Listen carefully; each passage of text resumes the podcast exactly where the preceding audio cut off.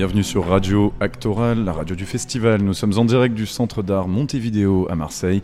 Aujourd'hui, c'est le J2 du festival et nous sommes ensemble pour les trois prochaines heures avec un programme particulièrement riche aujourd'hui.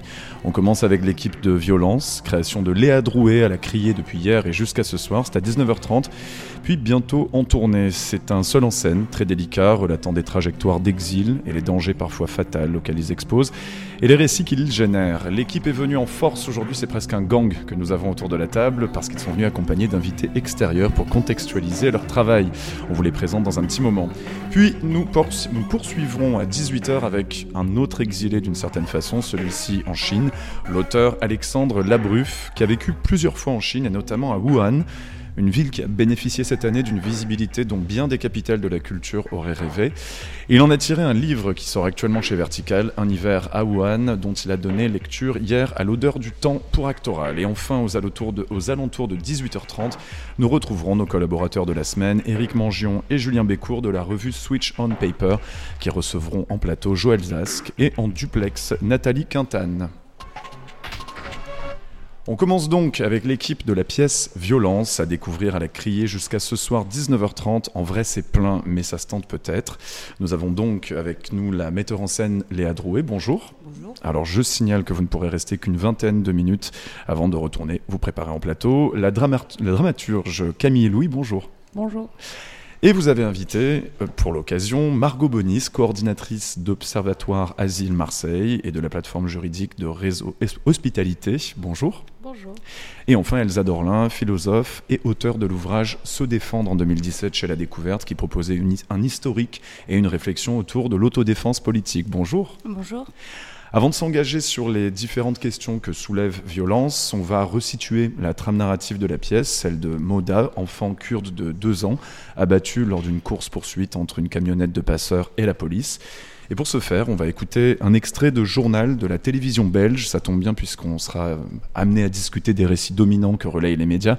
Ça date, ça date donc d'août dernier. C'était sur la RTBF au sujet de l'ouverture du procès du policier qui a tué. L'actualité, c'est aussi un procès en perspective, procès concernant la mort de la petite Maouda. Souvenez-vous, il y a un peu plus de deux ans, cette fillette était tuée lors d'une course-poursuite sur la E42. Le policier, auteur du tir, devra répondre de ses actes. Il sera jugé pour homicide involontaire. Fabrice Gérard. Les parents de Maouda ont pas de course vers le tribunal correctionnel de Mons.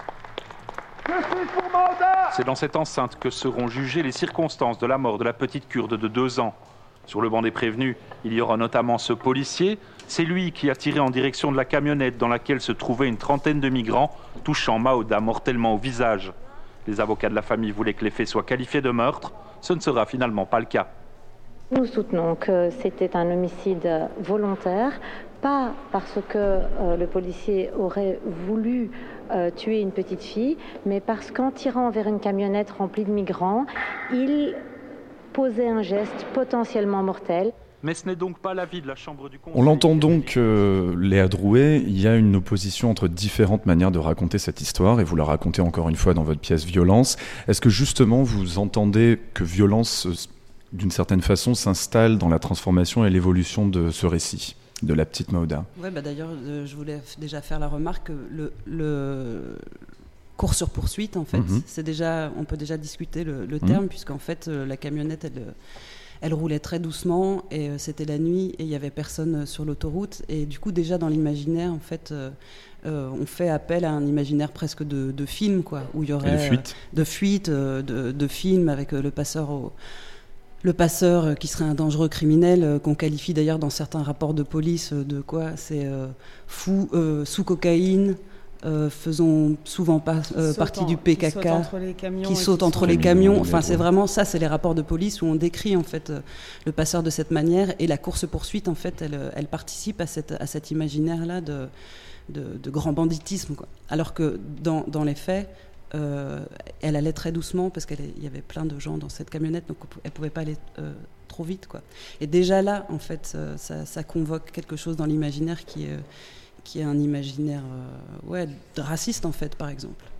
voilà. Donc oui, la pièce, elle se situe là en disant on, peut, on peut essayer de raconter les choses autrement qu'elles nous sont racontées et la façon dont on nous raconte les histoires en fait induit, induit une façon de les, juger ou, ou de les, voilà, les envisager quoi.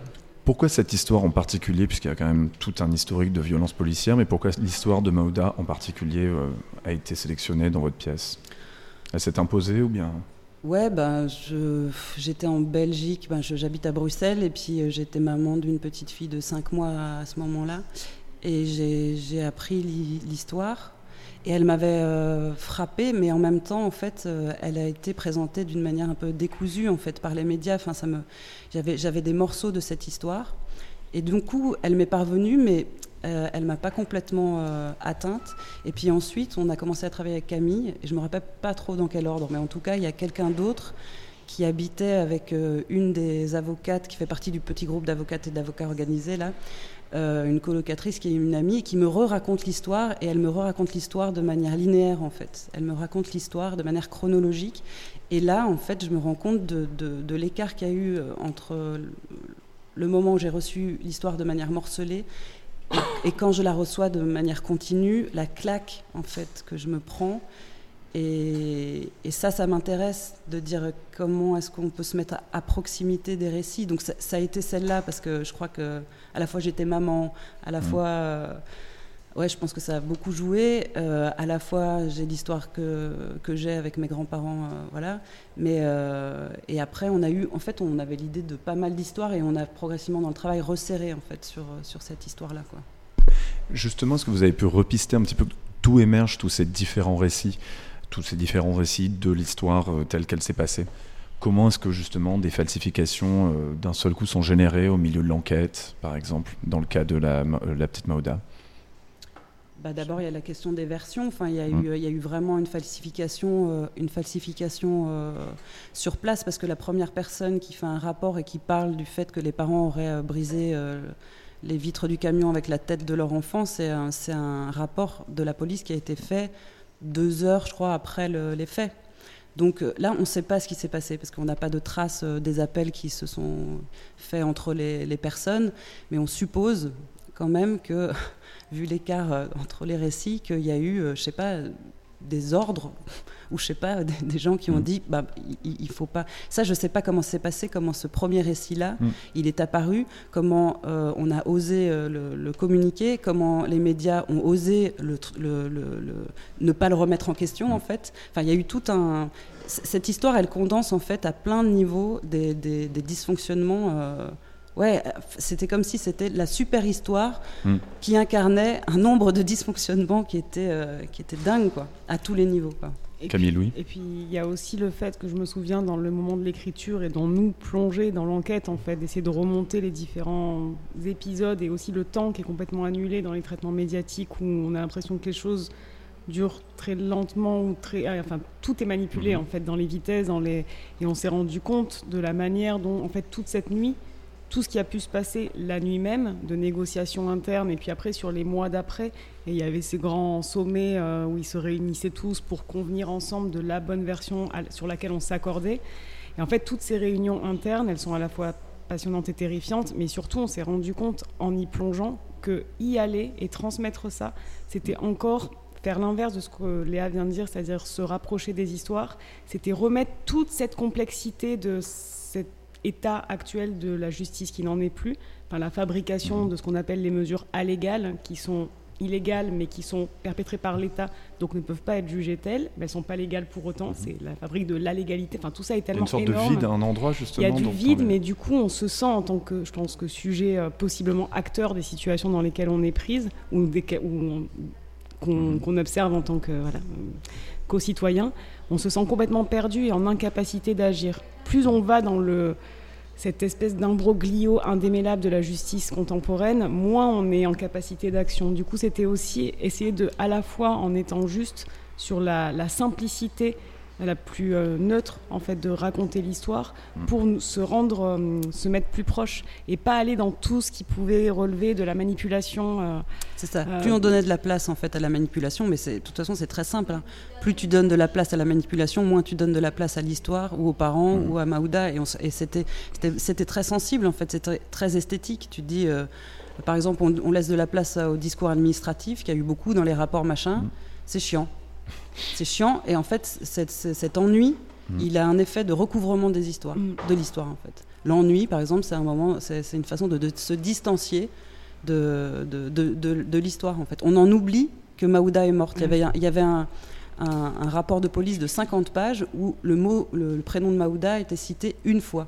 Donc 50 pages de, de, de, rapports administratifs. Mais extrêmement factuel. Et c'est très concret. Maouda n'est pas là, en fait, dans ce mhm. rapport. Elle n'est pas là. Elle est recouverte. Et c'était l'avocate qu'on a entendue, là, euh, juste avant, qui nous mhm. l'avait montré, en fait, en nous disant Mais en fait, est-ce qu'on peut juste se dire ça? Une petite fille de deux ans a été tuée. Est-ce qu'on peut juste se dire ça plutôt mm. que de recouvrir et qu'en fait ça disparaissait et que rentrer là-dedans, on s'est rendu compte à un moment du processus d'écriture qu'on faisait pareil. Au final, on, rendait tout le reste, mais encore une fois, eux, elles, ils n'ont pas de place, quoi. Ils n'ont pas de place, ils n'ont pas de voix. C'est les victimes, euh, une de plus, quoi. Et violence, justement, quelle prise de parole euh, dans la chaîne des récits Est-ce que vous pensez que violence euh, occupe finalement justement en étant une forme artistique, par exemple et en étant justement une forme artistique de, appartenant au, domaine des arts vivants? Bah, Vas-y. je pense c'est compliqué, de, c'est compliqué de présupposer ça parce que chacun euh, se situe, euh, mm. en tout cas les, regardants, donc euh, les, gens qui ont pu voir la pièce ou qui la voient. Mais je pense qu'en tout cas, il y a une volonté en effet de, d'essayer non pas de donner la contre-représentation d'une histoire, mais de mettre du conflit dans la représentation. Et du coup, de pouvoir permettre à chacun d'avoir aussi de l'espace-temps, pas simplement de saisir la vraie histoire de Maouda, mais de se rendre compte de à quel point constamment on est mis face à des descriptions de situations de manière réaliste. Mhm. Le réalisme politique qui en fait est un régime narratif et qui nous fait croire à des choses qui induisent des comportements terribles, mais il est super bien organisé. Et comment est-ce que quand on travaille à l'endroit de l'écriture et de la création d'expériences, qui réouvre un peu des temps, des espaces. On permet à chacun de se situer par rapport au récit desquels il est euh, euh, contemporain. Et aujourd'hui, on le voit bien, ne serait-ce que ce dans quoi on est collectivement, la nouvelle euh, urgence, après l'état d'urgence, mhm. l'urgence sanitaire, les discours, les, les signes, les symboles, tout est mis en place pour nous faire croire d'une certaine manière et nous faire agir d'une certaine manière. Comment est-ce qu'en tant que travailleur du sensible ou des expériences, on peut juste diffracter certaines choses pour pouvoir les recomposer un peu autrement, à l'endroit non pas d'une santé à atteindre et prévue par mhm. d'autres, mais d'un soin qu'on a envie de se donner les uns aux autres, par mhm. exemple. Comment on fait ça? Donc ouais, c'est ça. Donc c'est vraiment c'est là où ça se, situe. Ce... Là, dans le texte, à un moment donné, je parle de la guerre des récits. Mhm. C'est à un moment donné de pas. Euh, enfin, on a voulu, je ne sais pas si ça marche, mais on a en tout cas voulu euh, ne pas nier en fait le fait que j'étais en train de raconter une histoire d'une certaine manière et que du coup le régime du conte ou le, ou le registre ouais, de, de, la, de, la, de l'histoire en fait, mhm. elle, elle, était un peu, elle, elle, était un peu révélée quoi. Mhm. Et que voilà. Votre manière justement de répondre à, cette, à, ce réalisme politique, comme vous disiez tout à l'heure, c'est euh, justement une pièce extrêmement douce. La forme est vraiment très miniature, très douce, très précise.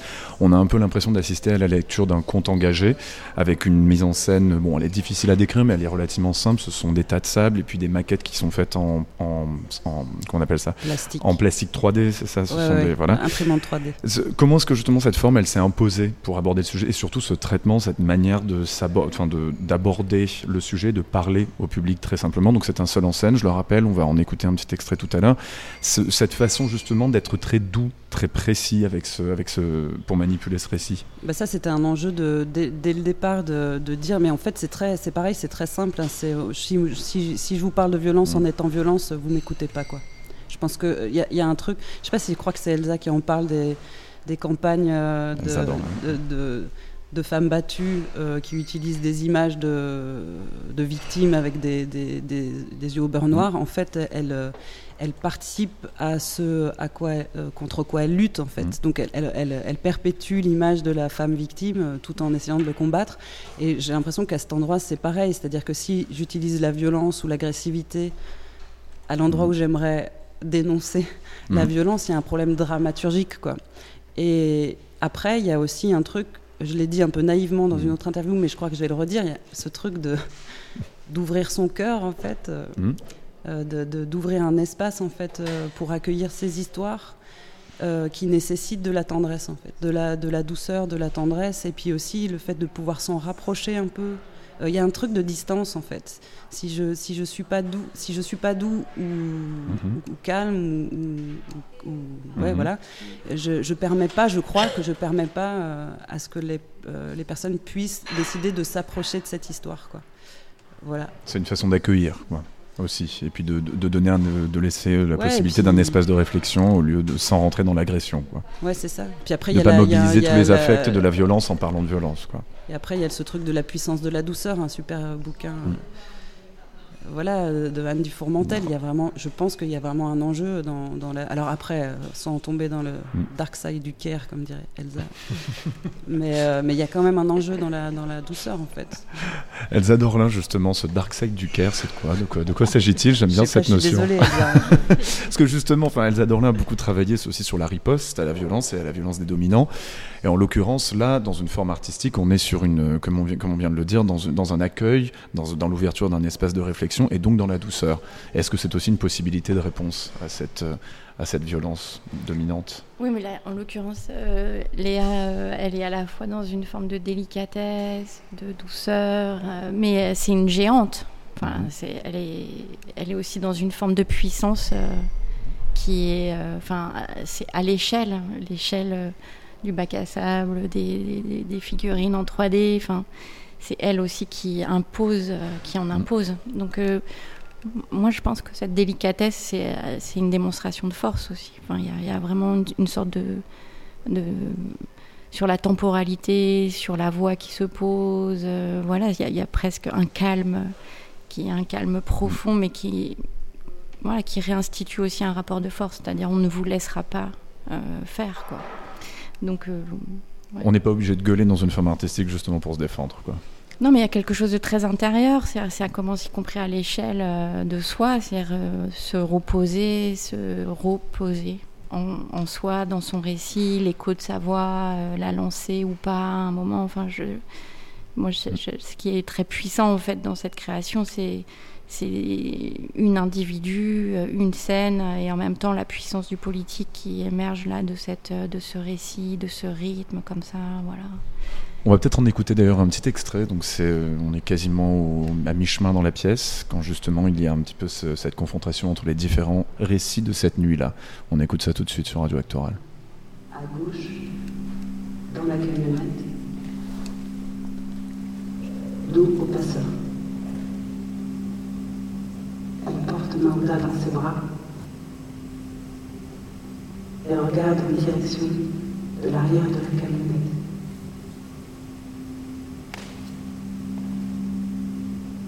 Le père, lui, se trouve en face d'elle. Ils portent leur fils. Par la fenêtre du conducteur, il aperçoit un policier avec un revolver. Il pointe son arme en direction de la camionnette. Le policier se trouve dans une voiture qui, elle, vient à peine de rejoindre l'opération.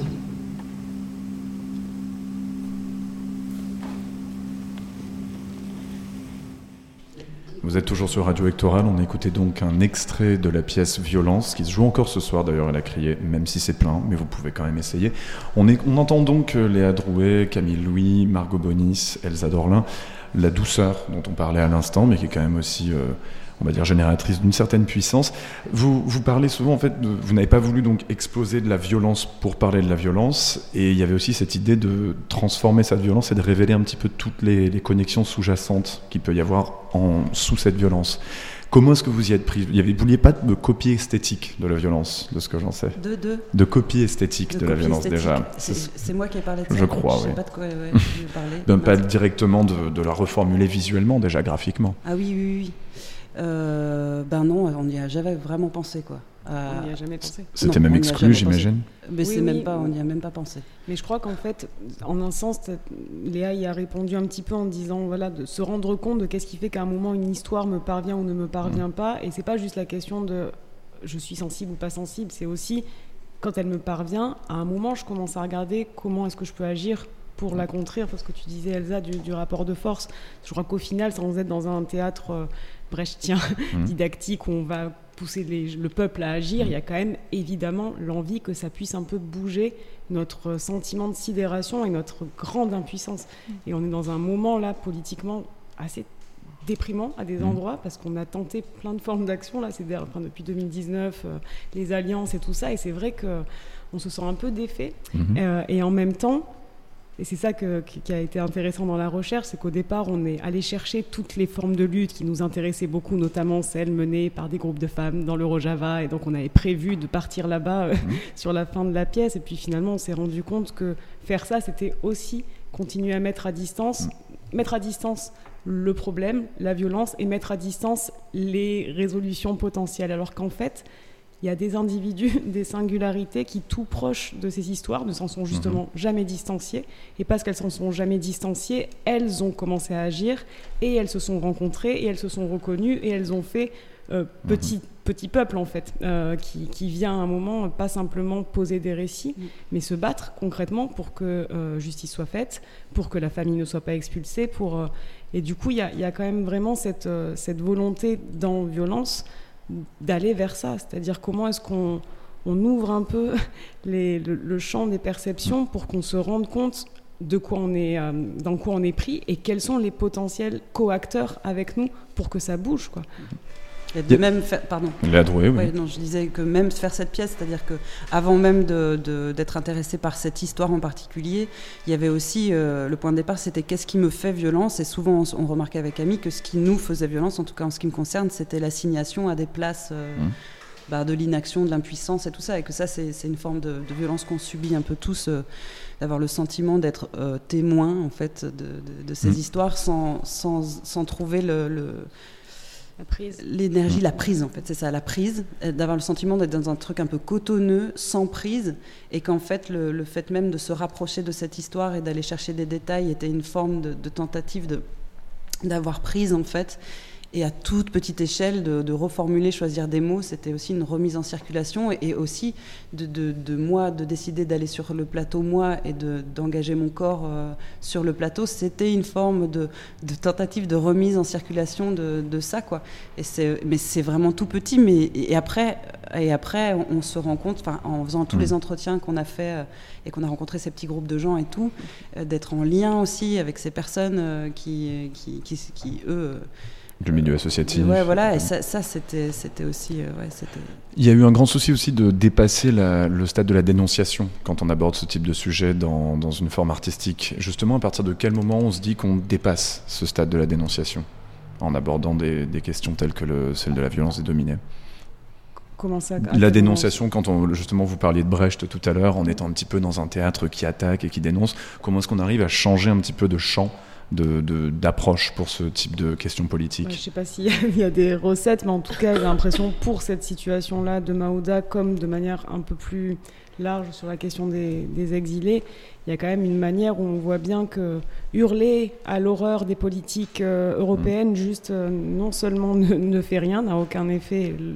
La violence actuelle du système est, particulièrement active quand on voit ce qui se passe mm. à Moria, par exemple. Euh, mais non seulement ça ne fait rien, mais en plus, ça, ça, vraiment, ça désarme tout le monde. C'est-à-dire que ça semble être une chose tellement complexe, tellement lointaine, donc on va la dénoncer, donc on va encore dire c'est eux. Et puis nous, ben ouais, mais comment on peut agir alors qu'en fait il y a des tonnes de manières d'agir. Là aujourd'hui, par exemple, très concrètement sur ce cas de mhm. Moria, il est possible par petits groupes de gens, de transférer à l'intérieur du camp euh, qui est barré aux associations par les autorités européennes. Mais si on s'organise avec les chefs des communautés dans le camp par petits groupes de gens voisins, ben ça passe. Du coup, de se dire aussi à un moment, la dénonciation, elle est, elle est vraiment dangereuse. Et que tout est fait aujourd'hui pour qu'on oublie qu'on peut agir. À Calais, c'était très frappant. Les gens étaient constamment mis à distance, certes, par les, les barbelés de la jungle, mais aussi par le fait de il y a les migrants, il y a les assos qui gèrent, et puis toi, calaisienne ou calaisien, bah tu sais pas bien faire, donc tu vas rien faire. Et en fait, les gens ont été vraiment forcés à une inaction, alors que plein de gens étaient sensibles en fait à ça. C'est pas vrai que les gens sont de fait euh, mm. fascistes, comme on, mm. on, faisait un peu l'image de ça à Calais. En fait, ils avaient très envie de se rapprocher, mais tout était fait pour grossir la situation qui fait que. Et pour sous-entendre que c'était un ailleurs presque, Voilà. que ça ne leur appartenait pas. je pense que- que si on se contente de ça, c'est-à-dire si on se contente de, de fabriquer, de, de- de fabriquer l'ailleurs ou de devenir aussi agent de cette, c'est bien loin et donc on dénonce les mauvais qui organisent ça. On, c'est, enfin, c'est vraiment problématique et dommageable en fait parce qu'on peut, on peut créer autrement des choses. Et, et ça, je crois qu'aujourd'hui la, la fatigue euh, que les gens peuvent avoir face à un certain discours militant, c'est aussi parce qu'il est que dans ça, la dénonciation, la lamentation, la. Oui. Et puis il y a une un- dimension, enfin je sais pas, moi peut-être qu'on n'y est pas du tout arrivé, mais il y a une dimension qui, qui, qui faisait peur, c'était la capitalisation de la, de la douleur des autres. Quoi. Enfin, il y a Mhm. une sorte de truc de, de la de la ouais de la dénonciation où moi je sais pas pourquoi à un moment donné quand on est trop dans la posture de la dénonciation il y a quelque chose qui s'irrisse mais c'est très très physique hein, je veux dire je, je, je peux ressent- ressentir un peu de de- d'éloignement enfin de, de rejet l'ordre d'une bonne conscience irritante, c'est ça ou bien? Ouais, et, et capitaliser le- la, Oui. la joie de la posture de la dénonciation. Enfin, Mm. Il y a un espèce de truc d'endroit qui m'a toujours un petit peu inquiété en fait. Mm. Bon, après, je ne sais pas si c'était le danger. Après, on y est peut-être. euh, surtout quand on fait une pièce de théâtre sur des trucs, enfin, t'es là. Mais c'est une question que vous êtes beaucoup posée justement, Pas de ne beaucoup, pas être dans en tout cas, moi, il y a, enfin, y une inquiétude qui était là sur la, la, la, la- la capitalisation, mais même le, ouais, le, le truc comme comment tu disais, le, avec le petit, le petit, le petit carré des indigents, avec le, obscène. l'obscénité en fait. C'est-à-dire donc justement de s'approprier des récits de cette façon-là et puis de les dénoncer et puis en faire une sorte de matière pour sa création Ouais, artistique, ouais. c'est ça? Pour ce Oui, genre de choses. Ce que tu viens de dire, euh, Thomas, de, de- à un moment, cette, euh, et on le voit beaucoup, et je pense que c'est un vrai danger auquel, on doit, enfin, auquel on doit réfléchir dans les métiers qu'on fait, de dramaturge, d'auteur, de Mhm. finalement comment à des moments, en écrivant ce qu'on écrit ou en présentant ce qu'on présente, ben, on, on participe à cette euh, satisfaction de la bonne conscience de ah c'est bon j'ai été Mhm. touché par l'histoire du petit migrant donc je peux aller me reposer maintenant et dormir et J'ai donné de mon a- temps pour ça, il y a bien. beaucoup, que- beaucoup de choses, à la fois dans les, mais aussi dans les milieux associatifs, euh, de j'aide mon petit protégé et j'ai mon Mm. petit protégé. Et puis mon- à, à Bruxelles, euh, on parle des amigrants, mon ami migrant. Enfin, il y a tout ça en fait aussi. Faut, c'est pas que les mauvais Européens, euh, politique européenne, et puis nous les bons citoyens. Il y a, il y a tout ça en fait, Ouais. avec lequel il faut, ouais, faut, Il peut y avoir quelque chose d'un petit peu malsain parfois qui s'instaure oui, euh, dans et la qui- manière. bah ouais, puis c'est sacrément. pro- Enfin, c'est la même annulation des vies. euh, de Oui. dire mon ami grand ou euh, le, le- Voilà, euh, terre Mhm. euh, la petite enfant morte. Il y a la même déshumanisation, invisibilisation et ôter à l'autre sa capacité d'acteur, de sujet politique, de. Mm. Du coup, voilà, c'est tout ça. euh. On va poser une dernière question vraiment à, à Léa Drouet qui va devoir nous quitter pour rejoindre le plateau de la Criée.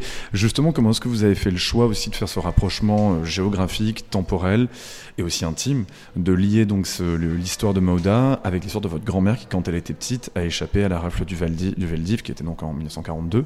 Ce choix-là, ce maillage euh, narratif, vous l'avez créé comment? Parce que c'est vraiment re- lié, vous connecter à cette histoire. Ben, euh, bon, alors après, il y avait vraiment la crainte de faire équivalence, quoi. C'est-à-dire qu'il y avait. On a essayé de pas de rendre équivalent les histoires parce qu'elles Mhm. le sont pas, quoi. J'espère que voilà. Mais quand même, il y avait un, syst- il y a un, il y a un système, mais plutôt interne d'écho, en fait. C'est pas. euh, Je sais pas, moi, il y a des histoires qu'on m'a racontées euh, dans ma famille où il y a des, il y a des échos. euh, J'arrive pas à le dire autrement. Il y a Mhm. des, des- je- mon arrière-grand-mère a sauté d'un camion. Enfin, il y a, il y a des, il y a des, hum, ouais, il y, a des- il y a des échos internes qui font que tu es sensibilisé à certains sujets, j'imagine, quoi, ou, Mm. euh, ou que ça t'a été transmis euh, d'une certaine manière. Et du coup, c'était une façon aussi de, de dire euh, voilà d'où je parle, Mm. et voilà pourquoi cette histoire peut-être m'a, m'a, comment dire, touché particulièrement, quoi. Et puis aussi, Camille, euh, au- aussi à, la fois pour toi très intimement et se rendre compte de comment aussi encore une fois la fabrique des imaginaires fait que ces mêmes personnes sans caractéristiques particulières qui servent ou qui ont On servi reviendra sur cette expression-là tout à l'heure. Oui. Non, mais c'est vrai, qui c'est servent vrai. ou qui ont servi de passeurs à des moments dans l'histoire aujourd'hui sont des héros nationaux et les mêmes personnes Ouais, qui en ça. fait sont pas du tout plus euh, voilà comme on les décrit euh, des, des gens sous cocaïne qui appartiennent au PKK et qui sautent entre les camions en fait c'est les mêmes personnes c'est-à-dire C'est qu'à un moment quelqu'un devient passeur pas parce que c'est un criminel qui va truander Mm. les migrants d'ailleurs la personne qu'on juge aujourd'hui comme le passeur dans l'histoire de Maouda on n'est pas sûr en fait qu'il soit passeur il conduisait le camion mais pour autant est-ce qu'on peut le désigné comme le passeur, c'est-à-dire la personne qui à un moment organise le convoi de Mm. personnes, Mm. parfois en effet pour récolter de l'argent, parfois simplement parce que lui passe et c'est conduire. Enfin, c'est Mm. un ensemble Et de situations. inversement, euh, pendant la Seconde Guerre mondiale, les passeurs n'étaient pas des anges euh, tombés Oui. du ciel. Euh, Je Voilà. veux dire, il, il y avait aussi du trafic. Il y avait un commerce. Il y avait aussi ça. un commerce, il y avait aussi des abus. Et, et voilà. Et il y a, il y a un truc, mais sauf que dans le traitement, évidemment, euh, maintenant que la guerre est passée, Oui. maintenant que machin, euh, on, on va, on va les appeler les justes, quoi. Enfin, limite, tu vois. Et du coup, il y avait ce truc, ouais, d'essayer de, de- quand même de, de se rendre. ouais. Léa Drouet, vous devez nous quitter. c'est pas grave, c'était quand même très, euh, très intelligible. On va juste faire un tout petit commentaire parce qu'on va faire une pause musicale euh, avec ben, celui qui a en fait fait la, la mise en espace sonore et la création sonore aussi de la pièce, qui est donc vraiment, on peut même l'écouter comme ça, hein, genre un peu comme une sorte de, de projet, enfin de, de pièce radiophonique, bon, même si vraiment l'expérience visuelle est très belle aussi, bien sûr. Euh, Petit mot justement sur ELG, qui a donc fait cette création sonore, comment elle a été abordée. On va écouter un extrait donc d'un morceau qui s'appelle Mauve Zone, qui n'appartient pas à la pièce, avec Catherine Ouais. Comment ça s'est fait Juste, euh, comment est-ce que vous l'avez abordé cette création sonore? Euh, et ben alors, pour la première précis, fois hein, de ma vraiment. vie, j'avais décidé d'ouvrir mon cœur à l'émotion. Wow Et du coup, avant, j'étais avec des, des musiciens plutôt. euh, Ouais, qui faisait plutôt du gros noise. de la euh, ouais, noise, ouais. voilà, ouais. Et même si ça produit des effets, hein, mais je veux dire, là, il y avait quand même une sorte de désir de- d'être en contact avec un truc plus pop. Oui, je vais, ouais, euh, toute proportion gardée, hein, bien sûr. En tout cas, pour moi, c'était déjà beaucoup. Ouais. Et du coup. Et du coup, lui, mais c'est un ami, c'est un ami à moi, et qui a et qui a et qui a une façon, ouais, de, je sais pas, de ne pas avoir peur de, de l'émotionnel. Euh, Il y, a- il y a une dimension très enfantine aussi chez lui qui est qui, qui est qui est présente, et on partageait en fait ce, ce- cette- ce- cet endroit-là. Et pour la pièce, je pense que c'était vraiment l'idéal. On va écouter tout de suite. Merci beaucoup Léa Drouet et puis bon spectacle ce soir. Nous, re- nous restons donc avec le reste de l'équipe. Enfin, ils sont beaucoup plus nombreux que ça d'ailleurs. Nous sommes toujours avec Camille Louis, nous sommes également avec Margot Bonis et Elsa Dorlin avec lesquelles on va continuer cette conversation. On écoute donc sur euh, Radio Hectoral un extrait de Mauve Zone de LG. À tout de suite.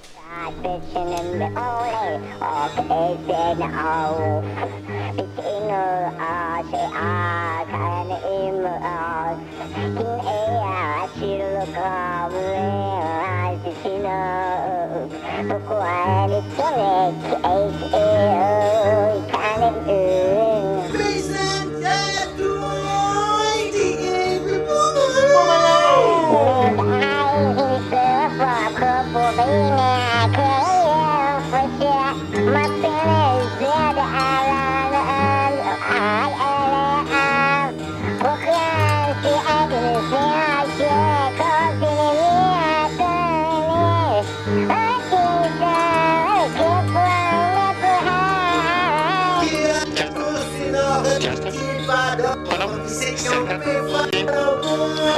啊谢谢。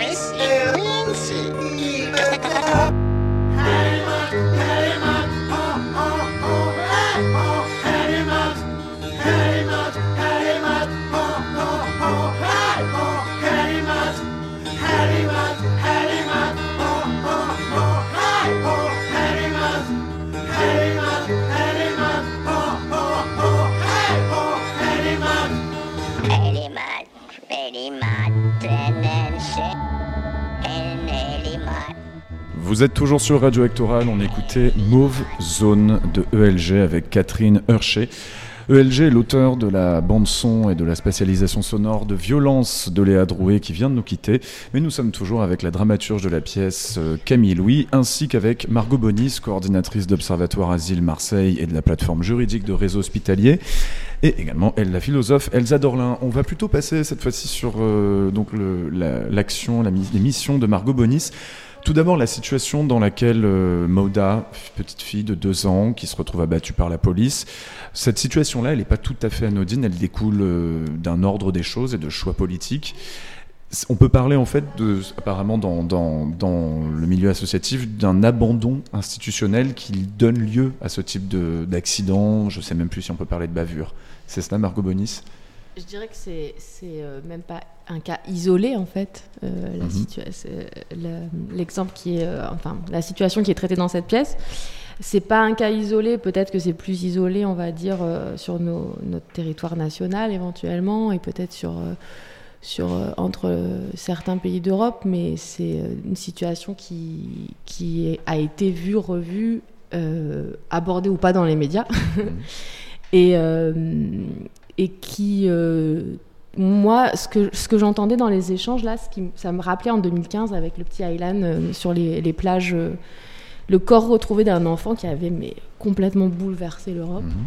et qui avait entraîné cette vague de soutien. Euh. Et, et on en parlait il n'y a, a, pas très longtemps de ce petit garçon. Et on se mhm. disait, mais que sont devenus sa, sa famille et ses, ses, ses, parents et, et, en fait, au-delà de l'élan médiatique et de l'utilisation qui a été faite de cette, de cette image, euh, moi, ça me questionne sur euh, quelle est la, parole politico-médiatique qui est donnée euh, sur les personnes en migration. Et ensuite, l'écho qui en est fait effectivement dans les pays, puis là, sur, sur toute cette dialectique entre le la réalité qu'on nous propose, la réalité mmh. qu'on nous impose, et, et les solutions qu'on nous, qu'on nous dicte en fait, j'ai envie de dire. Et, euh, et en fait, euh, moi à l'époque, euh, en 2015, je travaillais sur un, dans une plateforme d'accueil de demandeurs d'asile, donc mhm. à Marseille, et, et, en fait, on a on, est, on était complètement, comment dire, complètement saturé. on avait beaucoup de personnes qui arrivaient effectivement, ça c'est une réalité. Et surtout, ce qui rendait les choses difficiles, c'est qu'on n'avait pas du tout d'écoute au niveau euh, mhm. politique. Et que quand on interpellait euh, la préfecture, qui était notre euh, tutelle, enfin, notre, notre, la personne avec qui on était censé échanger sur ces points, et qu'on disait, mais venez, on est à, 300 mètres, en fait, et en fait, on n'arrive plus à, gérer les gens, ils sont là, on n'arrive plus à les accueillir, on n'arrive plus à, à, les, à leur proposer encore moins qu'avant un toit, encore moins qu'avant à manger, parce qu'il ne faut pas croire que la situation s'est réveillée en 2015 non mhm. plus, pas du tout ce que je dis. Et en fait, la réponse qui a été faite par l'institution, c'est je viendrai quand vous aurez réglé tout ça. Ça ne m'intéresse pas en fait. C'est-à-dire que c'est une sorte de transmission, de, enfin, de rebalancer la responsabilité très la clairement. La responsabilité et aussi le questionnement qui m'avait, euh, c'est des expériences que je partage parce qu'elles sont très significatives d'une posture d'institution. C'est-à-dire, euh, on m'avait demandé, mais expliquez-nous en pleine crise migratoire, avec tous les guillemets que ça, implique, hein, euh, c'est pas un terme que j'utilise, mais on va mhm. faciliter comme ça, euh, l'État qui, par ses agents, me questionne sur la raison de tous ces migrants à Marseille. Et donc, je, les renvoie tout simplement euh, à l'état du monde, quoi. et mm. à un moment donné, donc en fait, on a ce paradoxe entre et ce parallèle entre cette ultra médiatisation de la mort d'un enfant sur des plages et au niveau local, on a cet abandon et ce désintérêt, mais total et absolu, des enfants qui dorment dans la rue à, à Marseille. on revient sur cette euh, question de la distance dont parlaient Léa et, euh, et Camille tout à l'heure, quelque part. Et ça m'a beaucoup renvoyé à ces expériences-là, donc qui sont un peu datées, on va dire, 5 ans, mais c'est pas, pas si loin, mais les choses avancent tellement vite et, en fait n'avancent tellement pas mmh. que en fait on a l'impression qu'il y, a beaucoup beaucoup de d'expériences qui se sont euh, superposées les unes aux autres en si peu de temps et que la situation euh, sur la question initiale, excusez-moi, j'ai même. C'est cette question de la responsabilité finalement. La responsabilité, bah, la responsabilité, elle n'est pas assumée, elle n'est pas reconnue. Euh, moi, dans le quotidien, dans, le travail que je fais actuellement, moi, je, coordonne un, observatoire asile en fait qu'on a créé en 2017 à Marseille. C'est une initiative locale et c'est une initiative qui part vraiment de, personnes qui en avaient vraiment marre d'être d'être à la fois dans des, dans des relations aux institutions, euh, en fait, en sortant des, échanges qu'on pouvait avoir avec les institutions, d'avoir ce sentiment d'être complètement schizophrène. C'est-à-dire d'apporter une réalité, on parlait des réalités tout à l'heure avec euh, Camille, c'est-à-dire euh, des réalités, d'apporter une réalité, notre réalité du quotidien, du terrain, de, de, de, la vie des gens, et, en fait, en face, me dire, ah non, non, mais c'est pas ça la réalité. La réalité, c'est pas ça. Il n'y a pas de il n'y a, pas tant de gens qui dorment à la rue à Marseille. Qui vous dit ça? Euh, Ça, c'était des échanges que j'avais eu avec, que j'ai pu avoir avec des représentants de l'État en préfecture, avec avec des échanges qu'on a pu avoir avec des représentants du conseil départemental, quand on parlait des mineurs isolés non accompagnés à la rue en 2016. C'était des échanges très concrets et très réels sur euh, non, en fait, on n'a pas la même réalité, c'est des problèmes anecdotiques, c'est des situations anecdotiques. Bon, le discours, il évolue, mais il n'y a, pas de a pas de réponse en fait. Et la, situation, elle est, euh, même là, pendant le confinement, c'est ce dont je parlais tout à l'heure, pendant le confinement, on a on essayait euh, vainement de, mettre en place des, actions permettant aux personnes à la rue d'accéder à un hébergement d'urgence. Euh, vainement pourquoi? Parce qu'en fait, euh, malgré les discours politiques au niveau national de tout le monde doit être à l'abri, tout le monde, mmh. ben, en fait, il y avait énormément de gens à la rue. Et malgré certains efforts, effectivement, pour agrandir un peu, pour, pour faire renforcer les enveloppes budgétaires sur l'hébergement d'urgence, faut le dire, c'est vrai qu'il y a eu quelques efforts qui ont été faits. Bah, en fait, on est tellement bas au niveau local à Marseille. Moi, je parlerai de Marseille parce que c'est là où je vis, où je travaille. mais euh, en fait, on, part de tellement loin que même ouvrir 1500 places, et eh ben, on a encore le double de personnes à la rue. Donc, en fait, euh, c'est donc en fait, quand on, fait état de ces situations-là, on nous répond. Et là, c'était une, personne qui travaille pour l'agence régionale de santé qui nous répond. Euh, mais faut, on n'y arrivera pas, on mettra pas tout le monde à l'abri. C'est un principe de réalité. Donc c'est clairement dit comme ça, et c'est vraiment ah comme un ah principe de réalité. Et, en fait, ce principe de réalité, moi, il m'a renvoyé. De quelle réalité on parle en fait? De quelle réalité on parle? Est-ce qu'on parle effectivement de la réalité des personnes qui sont à la rue, qui ont rien à manger, qui euh, ont des bébés, qui, euh, enfin, on n'est même pas obligé d'aller chercher euh, pour faire pleurer des, des, exemples incroyables. Hein, mais Aujourd'hui, quand on est en demande d'asile, je prends l'exemple des personnes en demande d'asile aussi, parce que c'est vrai, c'est mon quotidien, mais on est en demande d'asile euh, à Marseille, on a un jeune homme de 30 ans, et ben on n'aura jamais un hébergement. On n'aura jamais un toit sur la tête, on n'aura pas d'accompagnement social, et on sera tout seul pour trouver des solutions à tous nos problèmes du quotidien. Et quand on interroge les personnes, euh, on a travaillé il y a il y a deux ans sur un, état des lieux au niveau local. On a, écrit un, livre qui a été publié qui s'appelle L'asile en exil. Euh, et qui est un état des lieux sur les conditions d'accueil à Marseille et qui est basé sur les recueils de témoignages qu'on a fait des personnes à la rue.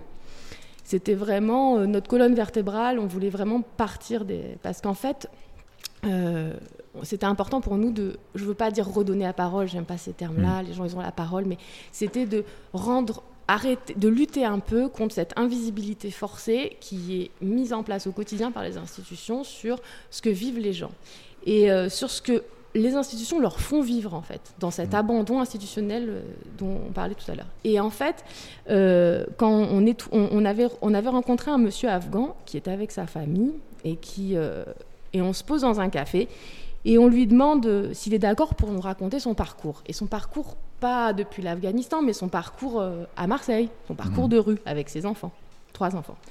Il se met à pleurer. Et vous savez ce qui le fait pleurer? C'est pas de nous raconter euh, les trois ans pour venir à pied d'Afghanistan avec ses enfants. C'est pas pour nous raconter euh, la misère de vivre à la rue avec trois enfants. C'est vous êtes les premières personnes en un an qui me posent une question et qui me, qui me demandent de, enfin, qui m'écoutent en fait.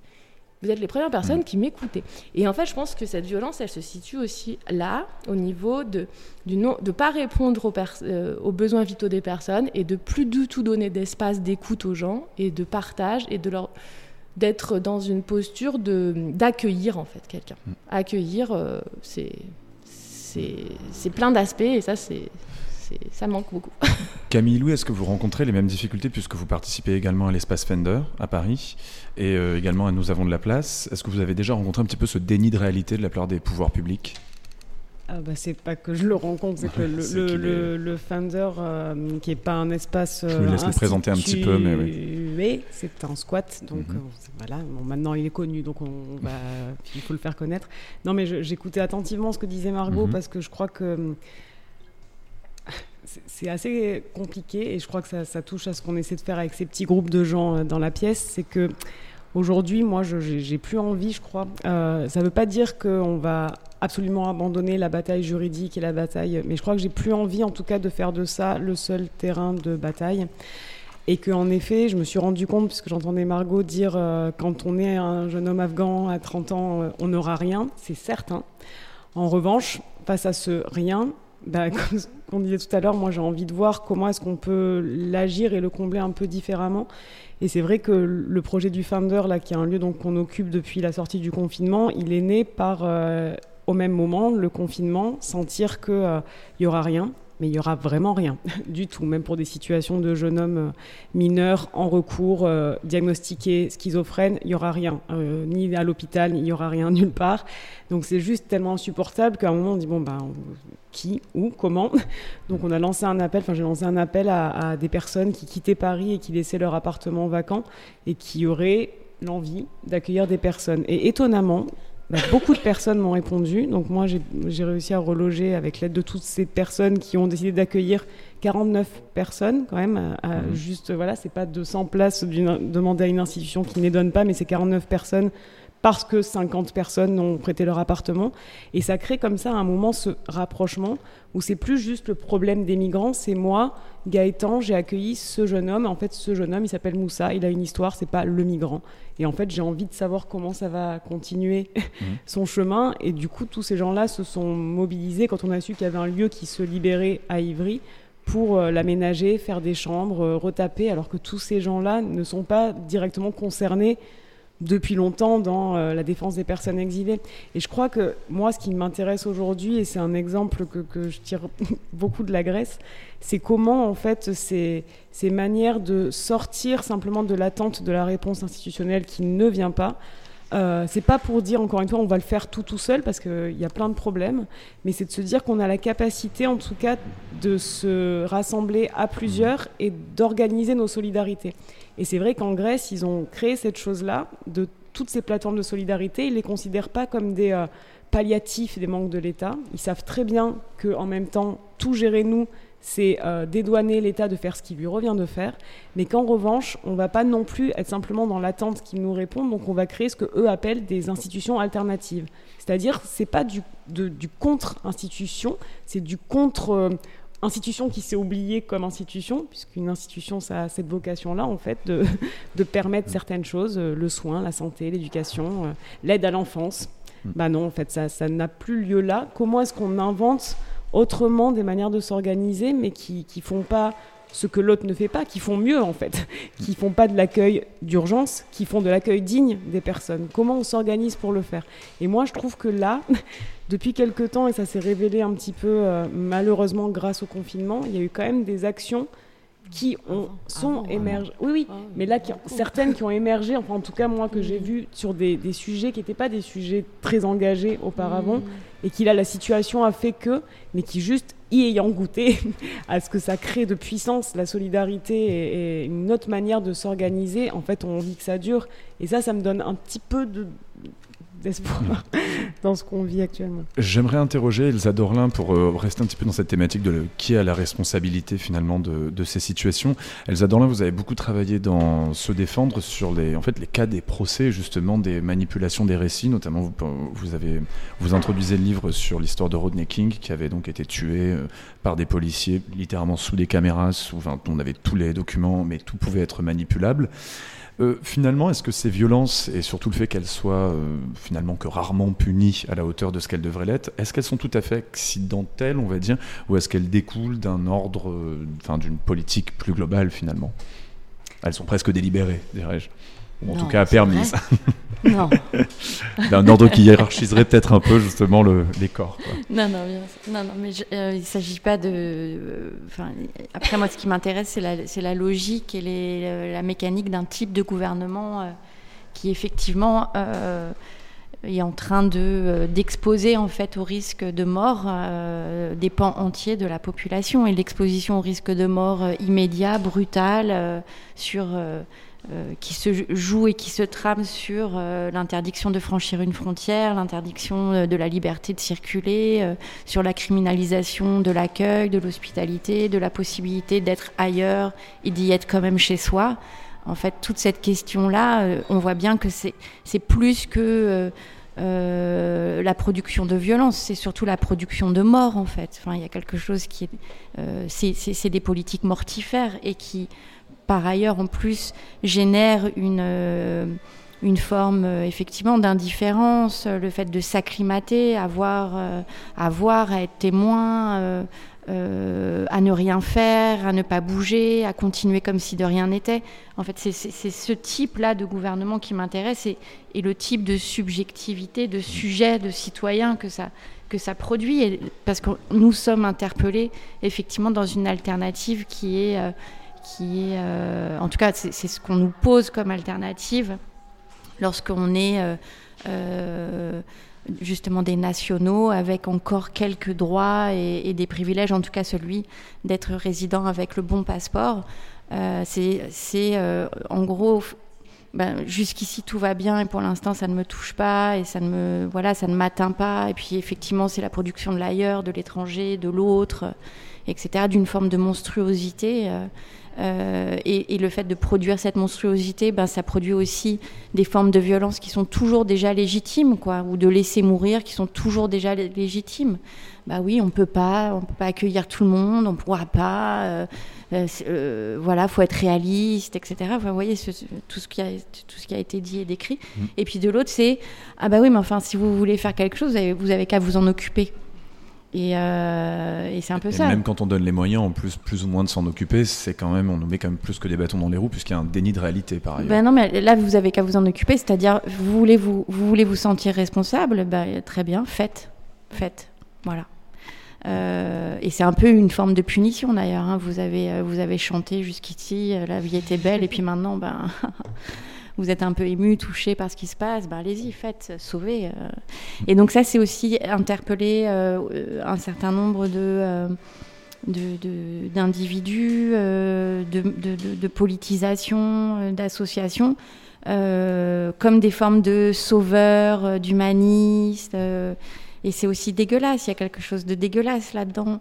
Euh, et donc, ce, que, ce, que, ce, qui est l'enjeu là, qui aujourd'hui, c'est la question de l'autodéfense, de l'auto-organisation, c'est-à-dire de construire des formes d'en commun où effectivement, euh, c'est pas quelqu'un qui accueille ou qui aide ou qui sauve une personne ou un individu, encore une vie comme ça laissée à la dérive, mutique, euh, euh, voilà, etc. Mais c'est des formes d'autodéfense, c'est-à-dire qu'en fait, on est pratiquement tous embarqués euh, dans, dans, dans, des formes de politique.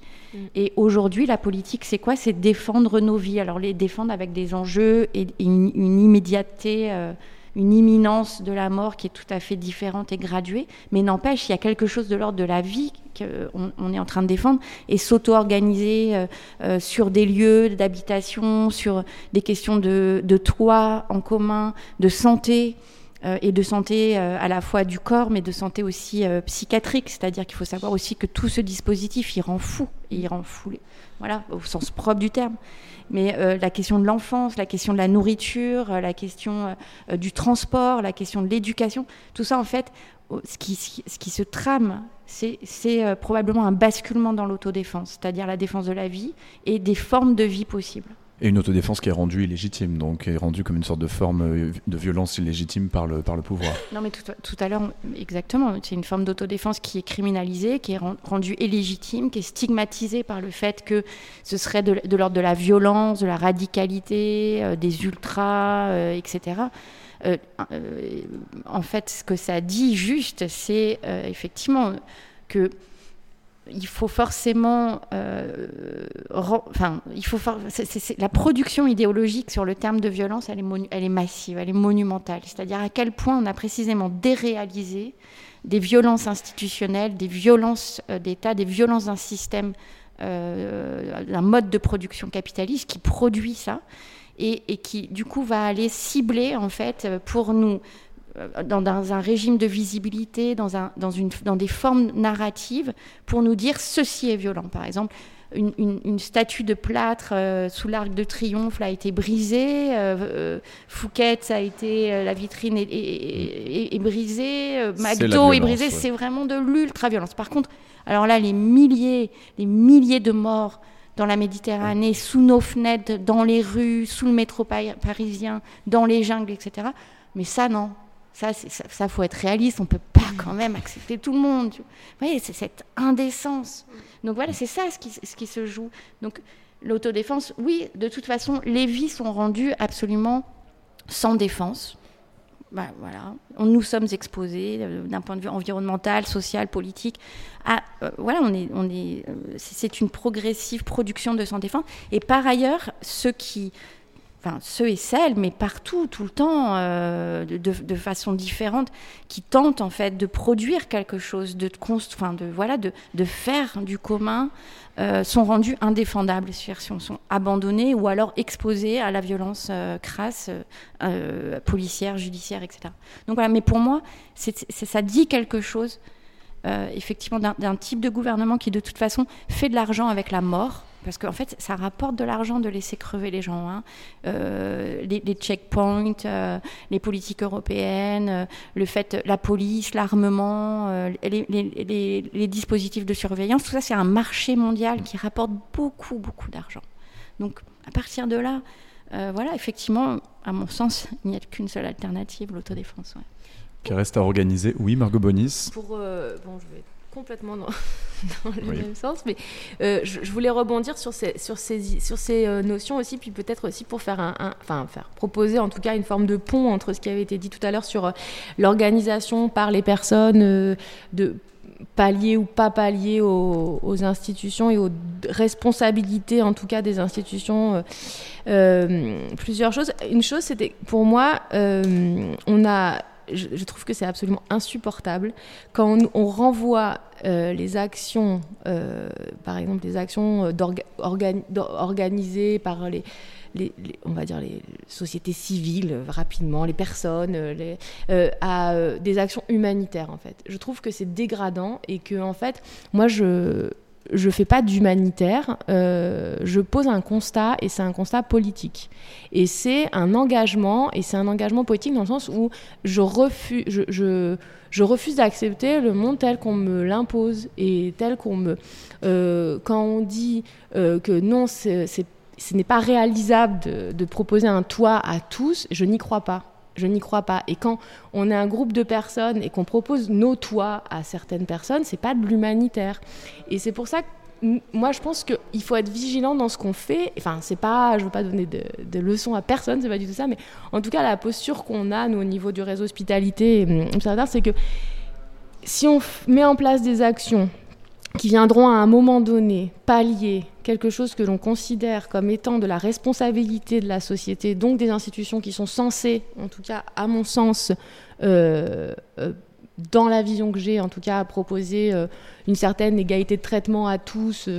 et ben, si ces institutions ne sont pas capables de le faire, en l'occurrence, par exemple, proposer un toit aux personnes à la rue, et que si moi je le fais à leur place, il eh ben, faut que j'en témoigne, il faut que j'en fasse un plaidoyer, il faut que je dénonce en fait cette situation. Et surtout que je refuse qu'on me dise que je fais de l'humanitaire. Parce que c'est pas de l'humanitaire, c'est euh, proposer une, un autre, une autre vision de, de, vivre ensemble. Ça peut sembler un peu. Euh, non, enfin, Ils le font. Une conclusion de, de, Camille Louis, parce qu'après nous allons donc ah, devoir inviter. Ouais, euh, non, mais, c'est formidable d'entendre ces deux personnes-là.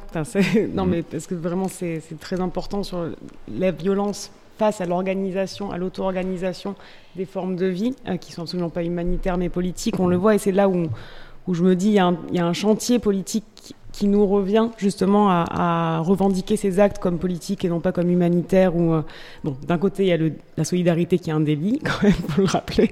En France, c'est un peu fou euh, cette chose-là, mais quand même de voir la violence déployée pour toutes les scènes d'organisation aujourd'hui des vies collectives autres, que ce soit la violence déployée contre la ZAD, que ce soit la violence déployée contre des lieux comme le nôtre, euh, d'organisation, non pas pour les exilés par des associations humanitaires, mais avec les exilés, parce qu'en fait ce sont des citoyens d'un monde commun, et donc c'est celui-là qu'on essaie de, de défendre en réalité. C'est très intéressant quand même de voir à quel endroit l'État tremble vraiment, là où il commence à vraiment déployer la grosse... Euh, quand il y a organisation collective, quand un collectif démontre une puissance d'organisation et de décision sur comment est-ce qu'il souhaite vivre, c'est pas simplement une opposition à l'État et une dénonciation, c'est vraiment on propose autre chose, on propose une alternative, et c'est là où la violence d'État est la plus fortement déployée. Mais pour moi, ça, ça démontre en creux que c'est là où on a le plus de puissance. Et on peut euh, occuper cet espace soit en racontant les histoires en déployant des espaces où on se rappelle à quel point il est précieux de se faire circuler des récits et de se partager ces, ces espaces-là, comme le fait en un sens, c'est de le faire violence.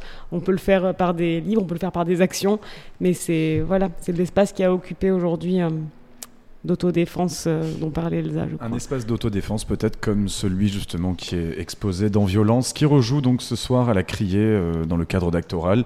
C'est à 19h30, donc comme je le disais tout à l'heure, euh, c'est déjà plein, mais vous pouvez toujours essayer de gate cracher la Criée pour aller le voir. Merci énormément à Elsa Dorlin, à Margot Bonis et à Camille Louis d'être intervenus sur ce plateau. Là, on va changer totalement d'ambiance maintenant, on va tous à Wuhan en Chine pour une super Covid partie avec l'auteur Alexandre Labruffe qui est avec nous. Ça va bien? Euh, moyennement. Moyennement? Bon, on va on va tout de suite y revenir. C'est euh, on va d'abord faire non, une ça va bien. ça va? C'est quoi? C'est le comment dire l'intensité du plateau qui était déjà ici non? Non, non, c'est le jet lag. C'est le jet lag. Bon, on y reviendra. Chacun ses problèmes ce soir. On va faire une toute petite pause musicale, cette fois-ci avec un morceau de Burnt Friedman et euh, Mohamed Reza Motazavi, percussionniste iranien et l'autre musicien est allemand. C'est sorti cette année sur Non Place. Le morceau s'appelle Liek 132. A tout de suite sur Radio Actoral.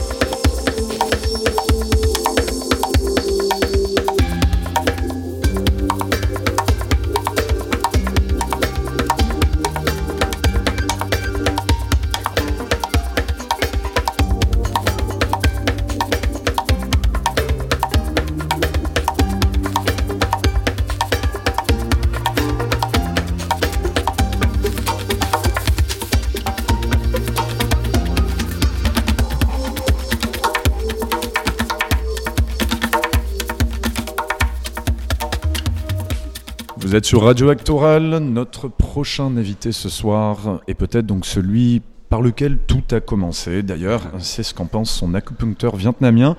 Pourquoi ne, serait-il pas le patient zéro de la Covid-19 D'ailleurs, c'est tellement bizarre de dire la Covid-19, je m'y habitue toujours pas. Donc, est-ce que ce serait peut-être le patient zéro de la Covid-19 sur notre territoire? Nous n'en saurons rien, mais Alexandre Labruffe est sans masque devant notre micro. On prend le risque. Bonsoir Alexandre. Bonsoir.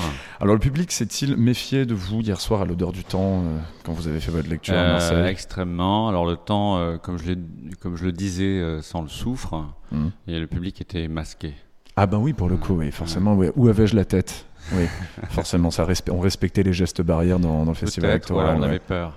Pas de grosse méfiance dans ce cas-là. Non, je ramène un, peut-être euh, la peur que je ramène un deuxième virus. Ah bah oui, justement. Donc patient zéro ou pas patient zéro, ça a toujours pas été élucidé pour le moment. Non, non, non. Mais peut-être que je suis un instrument du soft power euh, chinois et finalement, euh, comme euh, pense mon acupuncteur. Ça, on va y venir justement. Alors, votre second roman, il sort actuellement chez Vertical. Il s'intitule Un hiver à Wuhan. On rappelle quand même que pour info, donc Wuhan est une ville chinoise d'environ 9 millions d'habitants, d'où est officiellement partie la pandémie mondiale euh, que nous connaissons aujourd'hui. Alors, je dis officiellement, j'ai pas forcément envie de, donner, de mettre 10 balles dans la machine euh, conspirationniste, mais en tout cas, c'est le récit actuel tel qu'on le connaît. Ce livre, il est très rapide, il est drôle, il est flippant aussi. C'est un peu une sorte de Wuhan parano qui fonctionne un petit peu en palindrome Alors, la première chose, quand même, ce qui m'étonne pas mal, c'est qu'il a vraiment été finalement écrit. Alors, on comprend qu'il vient, qu'il émerge qu'il émane d'un autre projet que vous aviez en cours, Alexandre Labruf, mais il a quand même été écrit assez vite, puisque là, quand même, on lit dans le roman les interviews que vous donniez en février-mars pour les Enrocs et également pour d'autres, euh, d'autres médias, puisque bon, forcément, ça intéressait pas mal de monde. Un Français expat à Wuhan qui pouvait, qui en plus ça était auteur et qui travaillait également en tant qu'attaché culturel et avant en tant qu'agent de contrôle qualité. Mais donc, on se rend compte que donc tout ceci a été fait, euh, enfin presque, euh, il a été finalisé pendant le confinement, donc euh, qui a été passé en France. hein.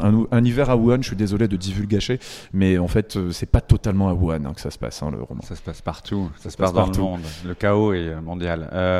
En fait, ça a été écrit effectivement en six mois, nuit et jour. et J'étais pris bizarrement d'une fièvre.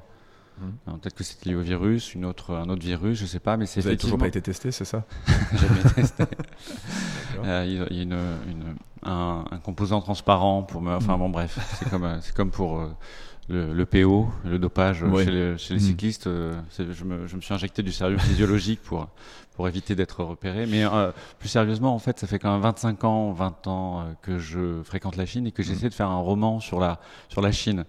Et euh, je le raconte d'ailleurs à la fin, c'est Mhm. comme ça que je termine mon, euh, mon, euh, mon récit roman, Mhm. mon récit Oui. Gonzo, parce qu'on en reviendra peut-être à cette question de Gonzo. Vous Oui. avez appelé Wuhan Parano, effectivement, Bah en oui, faisant référence à Las Vegas Parano. Mhm.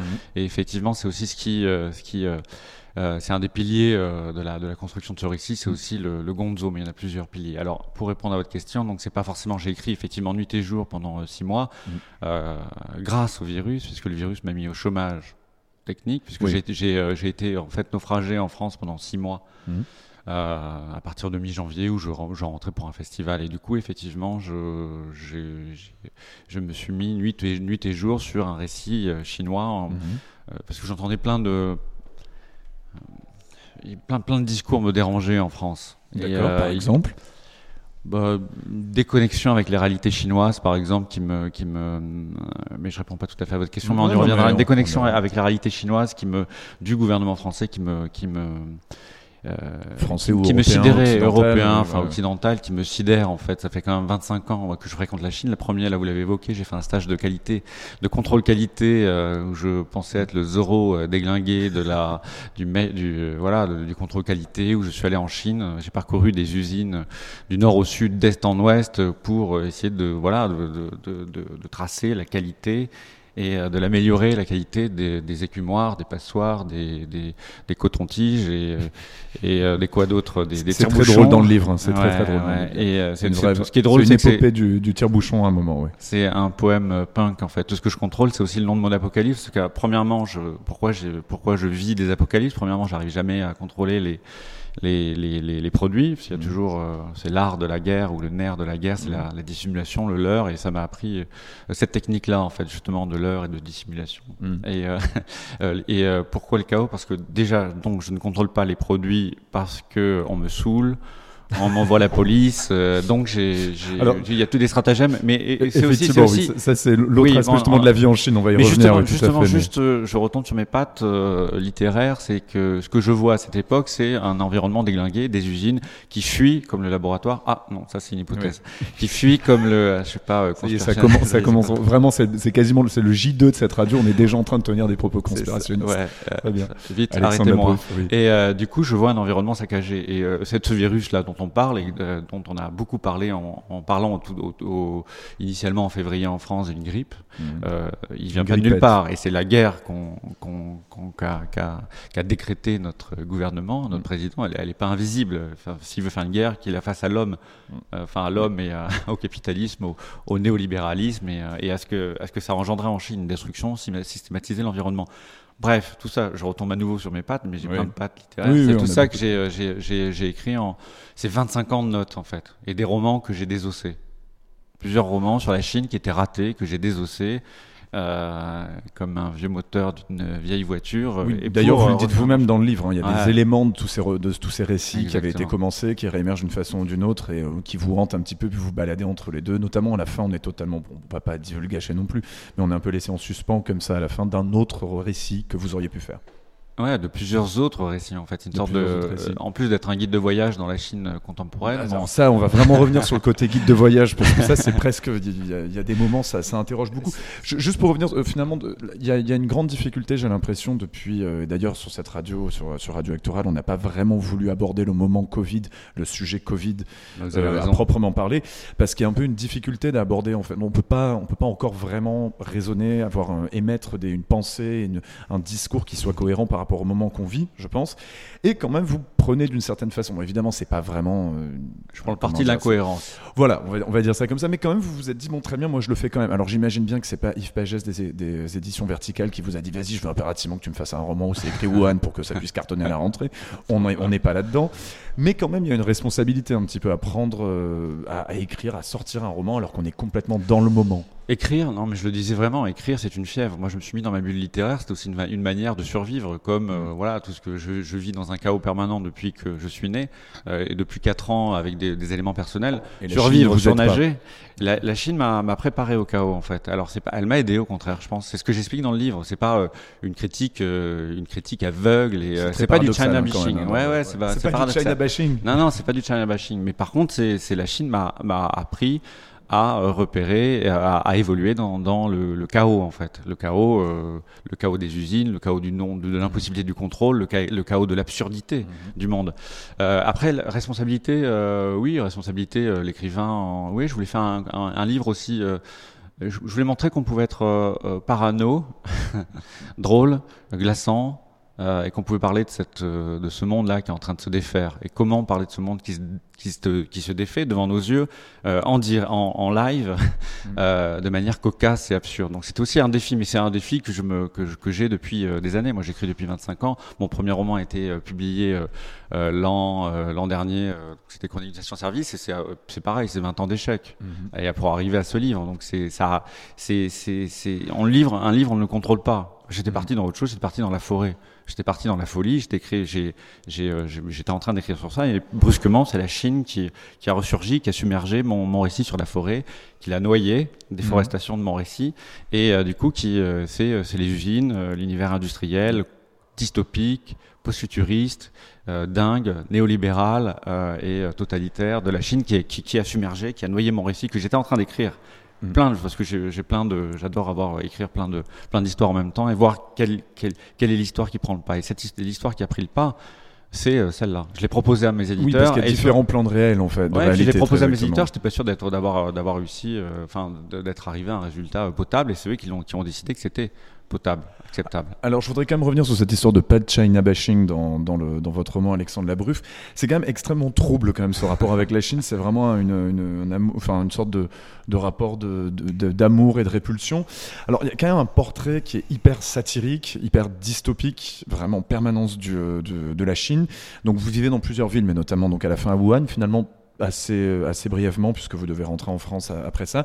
Parmi les termes que vous employez, votre manière de le décrire, c'est par exemple la Chine, pays des merveilles horrifiques, en les Disneylandisation de la Chine.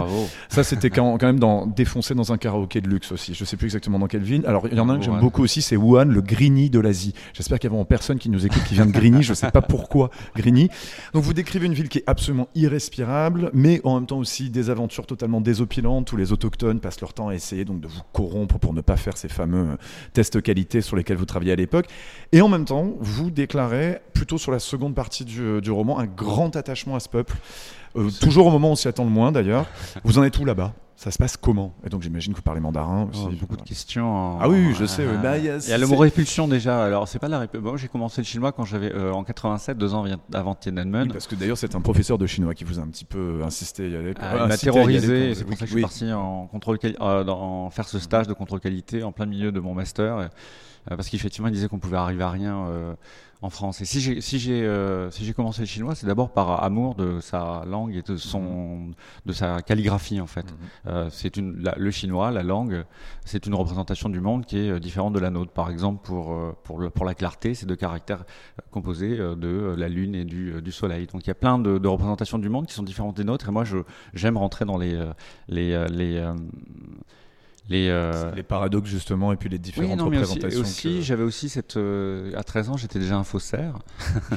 je copiais euh, non mais c'est vrai j'excellais peut-être que ça m'a attiré vers la Chine où j'avais eu une sorte d'intuition du sixième sens. J'excellais dans la copie des des Van Gogh, des bon bref des, des, que, que notre prof de dessin nous mettait dans les pattes et enfin dans, dans les dans les devant les yeux et du coup je les copiais. Du coup il y a, il y a cet amour aussi de la de la copie, mais il y, a, aussi cet amour de la langue. Après moi quand je suis arrivé quand j'arrive en Chine en 96 euh, je, je, je, vis, euh, je vis une, une quadruple apocalypse, je raconterai, mais qui, euh, qui, est, qui, est, qui est modérée par. Euh, quadruple, hein, rien que ça. Ouais, rien que ça, ouais. qui est modérée par euh, la gentillesse du peuple chinois. Mhm. Parce que de quoi je parle en fait dans ce livre? Je parle du, du néolibéralisme, du libéralisme. Je parle d'un gouvernement ou d'un monde qui, euh, qui est euh, géré par, qui pourrait être géré par un algorithme euh, qui est malade, psychotique et qui, qui rêve d'une humanité productive et épouvantée. Je raconte quoi? C'est ça finalement le. si on veut faire un pitch, en gros, je raconte quoi?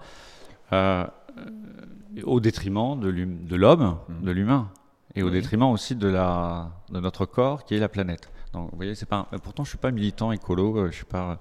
Bon, euh, euh, juste aussi, je voulais dire que ce récit, c'est le récit euh, d'un auteur halluciné. Donc moi, oui, oui. Ouais, D'où le côté Gonzo pour y revenir. Oui, tout à ouais, sur une Chine hallucinée qui préfigure notre avenir, qui est radieux et pollué et. Mais ça, ça, on va y revenir justement. Mais du coup, Je, je, mets en rapport, je, je, voulais le préciser pour les auditeurs, euh, je mets en rapport deux temps. Le temps où j'arrive à Wuhan en, en octobre 2019, mhm. où le virus bouillonne, mhm. et dans un univers effectivement dystopique, euh, pollué, où j'ai l'impression d'être surveillé euh, et de plus en plus surveillé. Des portes que je ferme s'ouvrent. Euh, mon portable chauffe étrangement. Euh, mhm. bon, bref. oui, oui, il y a tout, il y a tout ce côté surveillance permanente oui, euh, mais qui, qui, là, c'est mon impression. La paranoïa. c'est la, la, paranoïa. Et je mets en rapport ce temps-là en 2019 où je redécouvre une Chine qui est dix fois plus polluée que je l'avais laissé six ans, parce que j'avais quitté la Chine. J'ai fait, j'ai eu six ans d'abstinence pour concernant la Chine et je, je le retrouve après 6 ans de voilà de, tout en vous demandant toujours pourquoi vous y retournez en plus. Donc, eh oui, tout à fait. effectivement, je mets en rapport le temps le temps des usines où je pars en Chine, c'est ma première expérience, euh, un, un, peu avec euh, une certaine naïveté, euh, un côté bisounours pour sauver la qualité. Qui s'évapore assez vite. Ouais, qui s'évapore assez, assez, vite. Et du coup, c'est ces deux rapports en 96 et 2019 que je mets en rapport. Le contrôle qualité, mm. stagiaire où je vraiment je vis n'importe quoi. Quadruple apocalypse, oui. Je, de toute façon, j'en ai parlé d'une apocalypse, c'est l'impossibilité de contrôle, donc mhm. le chaos constant dans, dans, dans mon travail. Mhm. Euh, mon, mon, incompétence est remarquée à cette époque, mais euh, de manière visible par mon boss, qui lui euh, me, me, demande à la fin de mon stage, euh, enfin me dit bah, qu'est-ce qu'on va faire de toi, la bruffe, on va, tu vas devenir un à part clown, je vois pas trop. Mhm. la deuxième apocalypse, c'est l'environnement, les usines. la troisième apocalypse, c'est l'inhumanité des conditions de travail des, des ouvriers. Moi, si j'ai des amis à cette époque-là, ce sont les ouvriers. Si eux qui me font, c'est eux qui me font aimer la Chine. Et Alors, autre, je l'aimais. Oui, oui, oui. Y a, y a parce que parce qu'ils sont ils sont exploités, ce sont les. On parlait de violence tout à l'heure. Euh, la, la, violence, euh, elle est absolument pas symbolique. C'est il y a des ouvriers qui travaillent en Chine 15 heures euh, euh par 16 heures, que 15 à 16 heures par par jour, 6 6 jours sur sur 7, qui sont payés 20 euros à l'époque. Et ces produits sont fabriqués pour nous. Pour qui? Pour nous. Oui. Par qui Par des Français qui sont basés à Hong Kong. Donc on a une responsabilité. L'irresponsabilité totale en fait. la Chine alors que c'est effectivement l'atelier de l'Europe, tout à fait. Il y, a, y, a un côté pour revenir un petit peu à, cette vision donc de la Chine, à ce portrait de la Chine qui est fait dans, dans votre roman Alexandre Labuffe. Il y a un côté un petit peu l'être persane en fait. C'est-à-dire vous arrivez là-bas, vous regardez ces choses-là, mais vous ne savez pas. Est-ce que vous vous sentez appartenir vraiment en tant que évidemment c'est compliqué à dire parce qu'on est toujours un peu expat, mais j'ai également repensé. Antonioni avait fait un documentaire qui dure trois heures sur la Chine qui avait été totalement euh, interdit euh, par le par la Chine et également il avait eu beaucoup de Ouais, il y a problèmes aussi Wang Bing, pour euh, le fameux documentaire qui dure 15 heures euh, sur Ah, la ça. sur la et je le rends hommage quand je parle de la bon bref. Et justement, oui, et il disait en fait pour se défendre, parce que même le Parti communiste italien l'avait attaqué là-dessus, et il se disait en fait sur la- on- qu'ils n'étaient pas venus faire un documentaire sur la Chine, mais sur les Chinois, et qu'ils n'étaient pas allés là-bas pour comprendre le pays, mais juste le regarder parce qu'on ne pouvait que le regarder. Il y a cette espèce de notion de, de distance un peu quand même par Alors- rapport à la Chine, alors que vous y avez vécu plusieurs fois. Et... Non, mais je, je voulais, je voulais sortir de, de, de, de- de deux écueils quand on parle de la Chine. Les- Ouais. les, euh, les- L'écueil des sinologues qui euh, fantasment Ouais. sur la Chine, euh, l'écueil, bon, alors peut-être trois écueils, l'écueil des, des voyagistes qui Oui. vantent les temples et la beauté des, des paysages en, en omettant bon, voilà, que les, les paysages sont noyés dans des brouillards de pollution, pas partout, mais ça s'est étendu de manière Mhm. effarante. Et le troisième écueil, c'est. euh, Quel est ce troisième écueil? Donc si Ouais. c'est pas les sinologues qui sont justement totalement en pamoison, si ce n'est pas non plus... l'écueil du décentrement. Ah. Vous savez, parler de la Chine pour parler de la France. Moi, je voulais faire un tableau impressionniste. Je voulais vraiment mettre le euh, parler de la Chine, faire un poème punk sur la Chine contemporaine. Je parle de ce poème Mhm. punk, mais je parle aussi d'un reportage Gonzo. Je crois que euh, un, euh, le Gonzo a été complètement oublié dans la littérature française, même euh, sous-valorisé. peu, peu le représente actuellement maintenant dans la production. plutôt présent dans le journalisme en général. Ouais, mais euh, ouais, mais dans Parfois de la manière littérature- assez malheureuse Oui, mais Hunter S. Thompson qui a fait Las Vegas Mhm. Parano, est-ce que c'est quoi? Le marathon de Lulu, quand il va, euh, quand on lui demande de couvrir un marathon et finalement qu'il le court, puis qu'il le court pas parce qu'il est trop Mhm. ivre, trop ivre et finalement il insulte les coureurs. Qu'est-ce que c'est? Et Finalement, il parle d'Hawaï, il parle d'un monde qui de, de, la, de la compétition, la- la- mais, Mhm. mais c'est de la littérature. On, part, on de la littérature. Le journalisme, Mhm. euh, ça peut être de la littérature. Bien sûr. Et donc, là, pas- je, là, je fais plaisir aux journalistes. Non, mais je, ça. prends pas du tout ça comme une sorte de, de, et du coup- de, flat, de Mais du, du coup, je voulais faire un poème punk, euh, un tableau impressionniste. Donc, je, je oui, être dis- distancé. euh, je voulais aussi en parler avec, euh, non pas avec amour, mais avec ironie. Mais, mais moi, je rappe. Je me rappe dans ce, dans ce, dans ce récit. C'est-à-dire, il y a beaucoup de dérision et d'autodérision. Mhm. Je moque de moi quand je dis euh, zéro déglingué de la qualité. Je pense vraiment, quand, quand, j'y vais à 21 ans, que je vais apprendre quelque chose aux Chinois, alors que c'est eux qui m'apprennent euh, Oui. plus que. Ouais, je suis pas dans un rapport d'anthropologue où euh, effectivement, je suis, je considère que la civilisation occidentale, et c'est vraiment aussi l'écueil Mhm. des parfois de euh, des écrits sur la Chine en fait, considère que la, la- on vient en, en- en anthropologue euh, Mhm. euh, observer une civilisation qu'on ne comprend pas et donc euh, on se considère un peu comme su- supérieur. Je, je Mhm. sors aussi de cette, je voulais sortir de cette vision occidentale d'évangélisation en fait, évangélisation de la Chine. Mais alors que c'est quand même un peu bizarre. Moi, je vais évangéliser la Chine pour la qualité, mais je viens. si j'accepte, c'est aussi pour.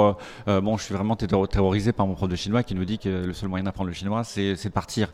Mais je, je, j'y vais naïvement quand même avec, euh, avec, euh, avec ce, ce- en me disant à 20, à 21 ans et naïvement que je vais euh, révolutionner la qualité. Alors que c'est plutôt la Chine qui Mais du vous coup, a je me moque de moi, mais je me moque- Je pense que ce regard euh, Il y distancié. a énormément d'autodérision hein, pendant tout le long du roman. Ça, oui, mais sûr. ce regard distancié et manquant euh, Mm. pour, pour les récits sur la Chine, en fait. Et on en parle très sérieusement. Et là, c'est une distance hallucinée en plus dans votre cas. Ah, bien sûr, paranoïaque, halluciné. Ah ouais, je, voulais, faut, ouais. je voulais effectivement avoir euh, bah, ce- cet effet drogue.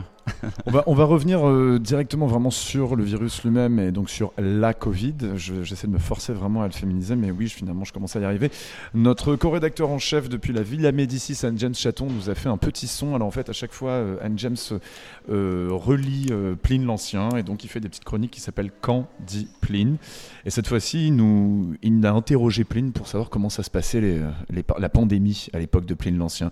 Vous êtes toujours sur Radio Actoral, Anne-James Chaton, et nous sommes avec Alexandre Labruffe. À tout de suite.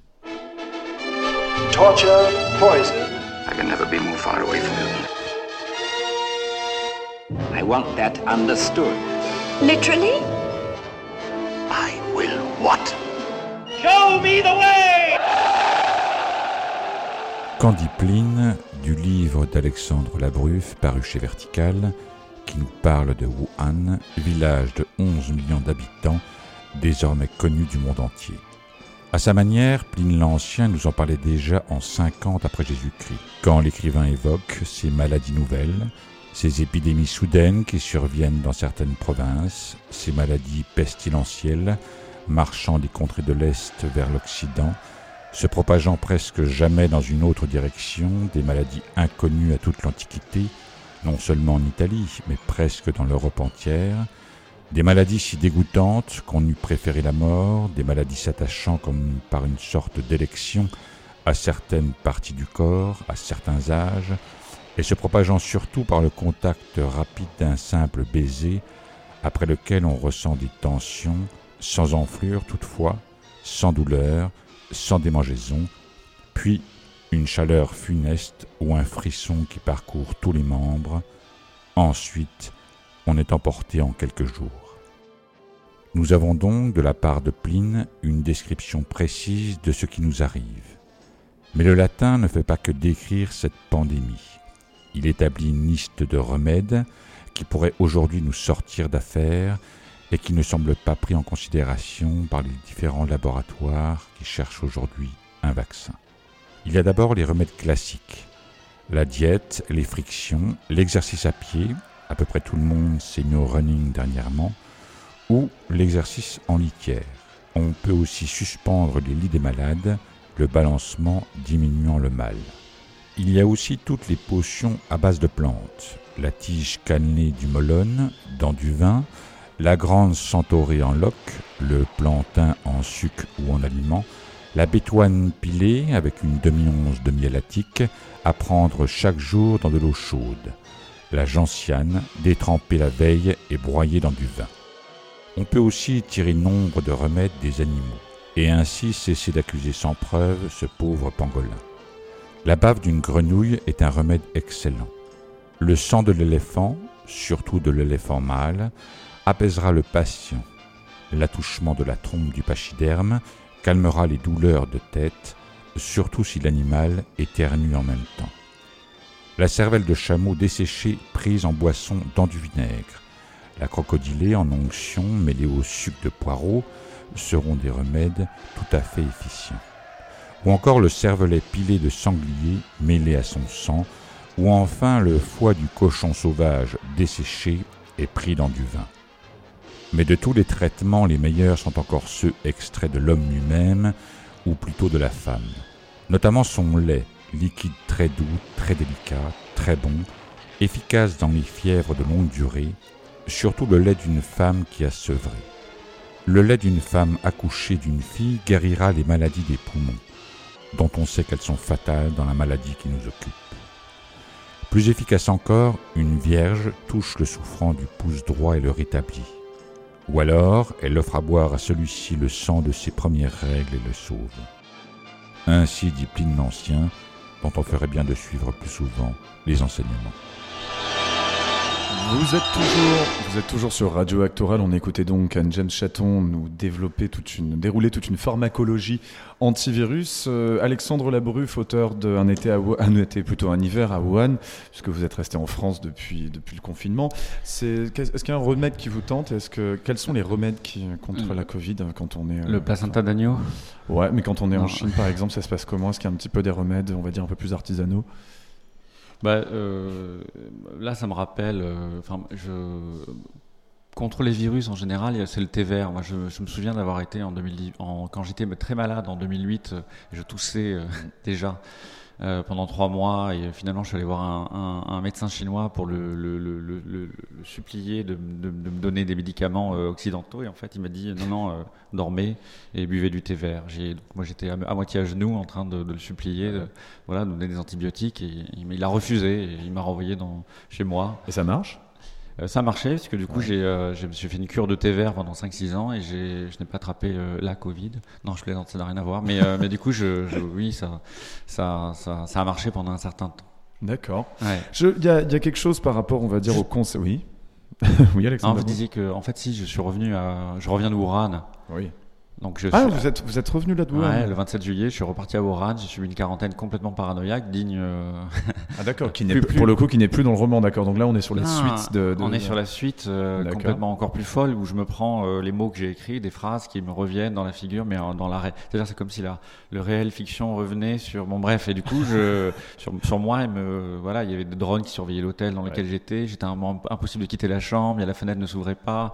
mais bon, bref, il y avait. vous êtes revenu pour le travail, donc, parce que vous êtes toujours attaché culturel oui, euh, je me suis pas fait virer encore. Ah et, du coup, je, et du coup, je, euh, ni exfiltré. Et du coup, je, oh, je devrais pas dire ça, mince. Et du coup, je, je, je, je, je suis rentré euh, un mois et demi, un, un mois et trois semaines. Là, je viens juste de revenir. Euh, et l'ambiance là-bas, et voilà, il n'y a plus de virus, il n'y a plus de suicides, il n'y a plus de pollution, il n'y a plus d'homosexualité. Tout, c'est super, ça a bien marché alors. Ça, ça, a vraiment très, très bien marché. Fantastique, franchement, le, la Covid. Quoi. D'ailleurs, justement, le gouvernement actuellement, actuellement tente de rétablir un petit peu Wuhan sur la carte du monde en expliquant que le virus est complètement maîtrisé chez eux maintenant. C'est comme ça que ça se passe. Bah, euh, bon, on essaie plus ou moins de faire la même chose ici. Quand je dis que j'ai vécu une, une expérience paranoïaque, il faut, il faut voir que euh, la Chine, c'est bunkerisé. Il y a trois aéroports ouverts, Tianjin, Canton, Shanghai. Quand moi je suis arrivé à, Shanghai, je suis pas arrivé dans un aéroport, je suis arrivé dans un hôpital. Hmm où euh, j'ai passé 5-6 heures où j'étais questionné pour savoir si j'étais malade, quelle, quelle maladie j'avais, euh, si j'ai été testé, et mm. euh, finalement j'étais parqué dans une zone et ensuite on m'a mis dans un hôtel. Mm. Donc la Chine s'est bunkerisée. Tous les, toutes les, tous les, toutes les, les moyens d'accès en Chine sont contrôlés par des, des, cosmonautes oui, et des virologues. hypothèse zone rouge, zone verte. Donc on peut, on peut, on peut imaginer effectivement qu'ils ont cloisonné la Chine, mais et qu'il y a, il n'y a plus d'infection. C'est ce que mm. clame le gouvernement. Mais quand je vois par exemple à Pékin, il est cru. Euh, c'est 80% de la population à Pékin, quand j'y suis allé là pour un week-end, ne, ne, porte pas de masque. À Wuhan, 50-50. Et quand je pose la question à 50% euh, des gens portent des masques. Quand je pose la question à des amis, pourquoi vous portez des masques? Parce qu'on n'a pas confiance aux chiffres. Voilà leur réponse. Donc euh, le virus, euh, oui. il y a peut-être des failles dans, ce, dans, ce, dans cette bunkerisation. Euh, justement, vous développez tout un discours bon, qui est aussi également assez chaotique et vous l'avez développé au, au, micro justement de plusieurs médias, quand, donc l'hiver dernier quand vous étiez en France. Alors ces séquences-là sont très très drôles hein, dans, le, dans le roman parce qu'on a vraiment là pour le coup une impression très Hunter S. Thompson quand on a, comme on en parlait tout à l'heure. Et vous êtes un peu devenu donc, une sorte de prophète du virus en France, du moins pour, le, pour le, les médias culturels. Et vous défendiez de façon un peu hallucinée parfois que bon, finalement, c'était pas un hasard ce virus et c'était la suite logique d'une séquence géopolitique, la Chine étant bon, ben, l'atelier du monde. Vous disiez l'atelier et des potoirs. L'atelier même des potoirs. Vous, disiez, vous disiez par exemple que c'était la victime consentante de la mondialisation, de l'Occident donc qui en a fait son atelier, qui a vu son écosystème bouleversé, les habitats détritus, les animaux rapprochés des ville, etc. C'est une, vous l'aviez un peu vu venir, peut-être, ce, virus, sans vraiment vous la jouer Nostradamus, mais ça vous étonne pas euh. plus que ça, puisqu'en fait, il y a toute une séquence de virus en général en, Chine et qu'il y a cet imaginaire du virus est très présent. Hmm. Alors, je vais répondre à cette question, mais d'abord, je fais juste une petite parenthèse.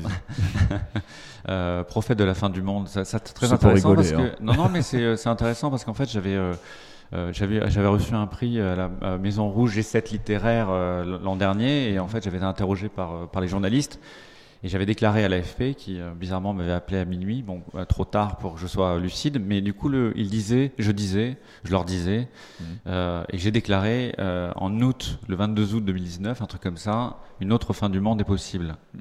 Donc ça, c'est vrai effectivement que ce, cette phrase me revient aussi euh, euh, quand je suis nommé à Wuhan et quand je vois que le virus me poursuit. Est-ce que je l'ai senti venir? Euh, je, je, connais la Chine. J'ai vécu le SARS en 2003. J'ai vécu le SARS, le syndrome respiratoire aigu qui, qui voilà, qui qui venait dans de ces zoos et qui, euh, dont la, la, principale source de contamination était les boutons d'ascenseur. Déjà, je savais qu'en allant en Asie, je ne touchais plus les boutons d'ascenseur, par exemple. Je me lavais les mains fréquemment, de manière assez euh, maniaque. Mais j'avais, j'ai vécu aussi en Corée du Sud parce que j'étais nommé, j'ai travaillé en Corée du Sud, le MERS. Donc le MERS, c'est euh, des chameaux contaminés par des chauves-souris qui, et si bizarrement, ça a surgi en, en Corée du Sud et le gouvernement l'avait aussi démocratique l'avait euh, l'avait euh, avait minimisé voire caché euh, le début de l'épidémie. Donc je savais déjà qu'il fallait faire attention. Moi j'avais vécu mm. déjà avec le gel hydroalcoolique pas chez moi mais j'avais vécu ce genre de situation. Et je sais aussi par ma première expérience je leur racontais que la Chine l'environnement de la Chine est mm. on parle de quoi? On parle de, de déforestation de plastification de, de, la Chine. La Chine c'est le premier producteur de plastique avec avec 100 millions de, de plastique produits par an mm. sur les 300 millions et du coup le plastique est partout. Je vois l'environnement pollué. Je vois que la, la forêt disparaît. Je vois aussi que le nuage de pollution le nuage de particules fines. Mhm. Quand j'arrive à Wuhan, c'est l'air apocalypse constante. C'est euh, c'est euh, au moins un mois d'apocalypse. Donc je vois que déjà l'environnement n'est pas sain. Je vois aussi que l'industrialisation de la, de la Chine Mhm. c'est étendu de manière euh, effarante. C'est-à-dire que c'est, le, on parle de contamination des sols, de l'eau, de l'air. Donc je, vois que l'environnement, et je sais que de ça peut surgir, euh, voilà, euh, on, sait quoi. Par exemple, quand j'arrive à Wuhan, il y a la peste porcine. Mais pourquoi il y a Parce que c'est, on parle d'industrialisation de la production des, et de, l'élevage mhm. des cochons, où on parle aussi de grippe aviaire. On parle même de rage Je me Mhm. fais vacciner aussi contre la rage. Donc vous voyez, j'arrive dans un environnement où je suis déjà, euh, avant même d'arriver, un petit peu paranoïaque parce Mhm. que je sais qu'il gravite. euh, et là, Wuhan en parlait de quoi Quand je reviens, on parlait de la- de- du barrage, de l'effondrement du barrage des Trois Gorges, Mhm. euh, qui, est le- qui, par- qui, fait, qui fait partie du grand, la grande mythologie de, de la Chine moderne, euh, qui a réussi à, à construire son barrage et qui, se fissurait parce que les. Attendez, mais c'est intéressant. Il se fissure parce que la Chine a vécu un mois de pluie diluvienne. Euh, donc qui a saturé le Yangtze, donc qui a, poussé euh, sur le béton du, barrage, qui a commencé à le fissurer, mais ça le gouvernement le cache. Il y a aussi la fonte des glaciers de l'Himalaya, qui est due au réchauffement climatique, qui nourrit euh, le Yangtze de d'eau qui sur, surnourrit le Yangtze. Donc du coup, j'arrive dans un environnement où ça, cette catastrophe est possible, mais aussi la catastrophe de la peste. Parce qu'il y, a une- il y a une ville en Mongolie intérieure qui a été. euh, Donc j'arrive dans- déjà dans un environnement qui est malsain. Et Donc il y a déjà toute une séquence. pas malsain, tout, mais euh, qui ouais. euh, donc je, je l'ai pas vu venir, mais je je l'ai pas pressenti, mais je savais qu'il fallait que je fasse attention en fait.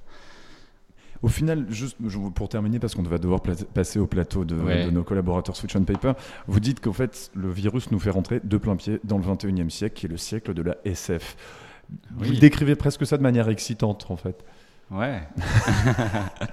c'est ça, je lèche les babines euh, en tant qu'écrivain. Euh. Oui, oui, c'est vrai qu'on a oublié, je crois qu'on était rentré dans le 21e siècle, et peut-être que ce virus nous fait rentrer de plein pied dans le 21e siècle, et je préconise euh, la création même d'un ministère de la science-fiction, euh, là je dis du chaos, euh, euh, dont les écrivains seraient les, maîtres absolus, en fait, et du coup pourraient penser l'avenir. Non, mais c'est vrai que j'étais baigné dans la science-fiction, et je, je vois que tout ce qui arrive maintenant ont été, ça a été écrit par des, des écrivains de science-fiction des années 60-70, qu'ils soient américains ou français. Donc oui. Un ministère de la science-fiction, je pense qu'on va, on va, con- on va clore là-dessus. Alexandre Labruf, vous retournez quand à Wuhan, là? Non, pas tout de Euh, suite. Si on me laisse repartir. euh, Ah bah oui, c'est dans, vrai, deux, ouais. dans, deux, Dans deux dans, dans deux semaines et demie, ouais, ça. Des prochaines lectures bientôt? Avant de rentrer Euh, oui, euh, demain à la librairie du Canal à Paris. Euh, Si jamais. librairie chérie, comme l'odeur du temps d'ailleurs à. Marseille. Voilà. On va écouter un choix musical que, que vous nous avez fait. Euh, de quoi s'agit-il Le morceau, donc le groupe s'appelle. C'est pas, groupe- c'est pas- pas chinois par contre. ouais. Non, c'est coréen, mais c'est aussi un hommage à la, au chaos coréen, parce que lui aussi. Mais euh, c'est un groupe complètement euh, désingué qui, euh, qui chante du, du- des chansons traditionnelles euh, chinoises euh, en se déguisant en femme. Moi aussi, j'adore ça. Et du coup, je. J'imagine et, et, je- et, euh, et qui, le- qui, qui le font euh, avec de l'électro, avec des musiques, des, des, des instruments contemporains. Rappelez le nom du groupe s'il vous plaît, du morceau. Sing Sing. Nanmanga. Bien joué, merci beaucoup Alexandre Labruf. Vous êtes toujours sur Radio Vectoral, donc on fait une petite pause musicale avant de passer au plateau de Switch on Paper. À tout de suite.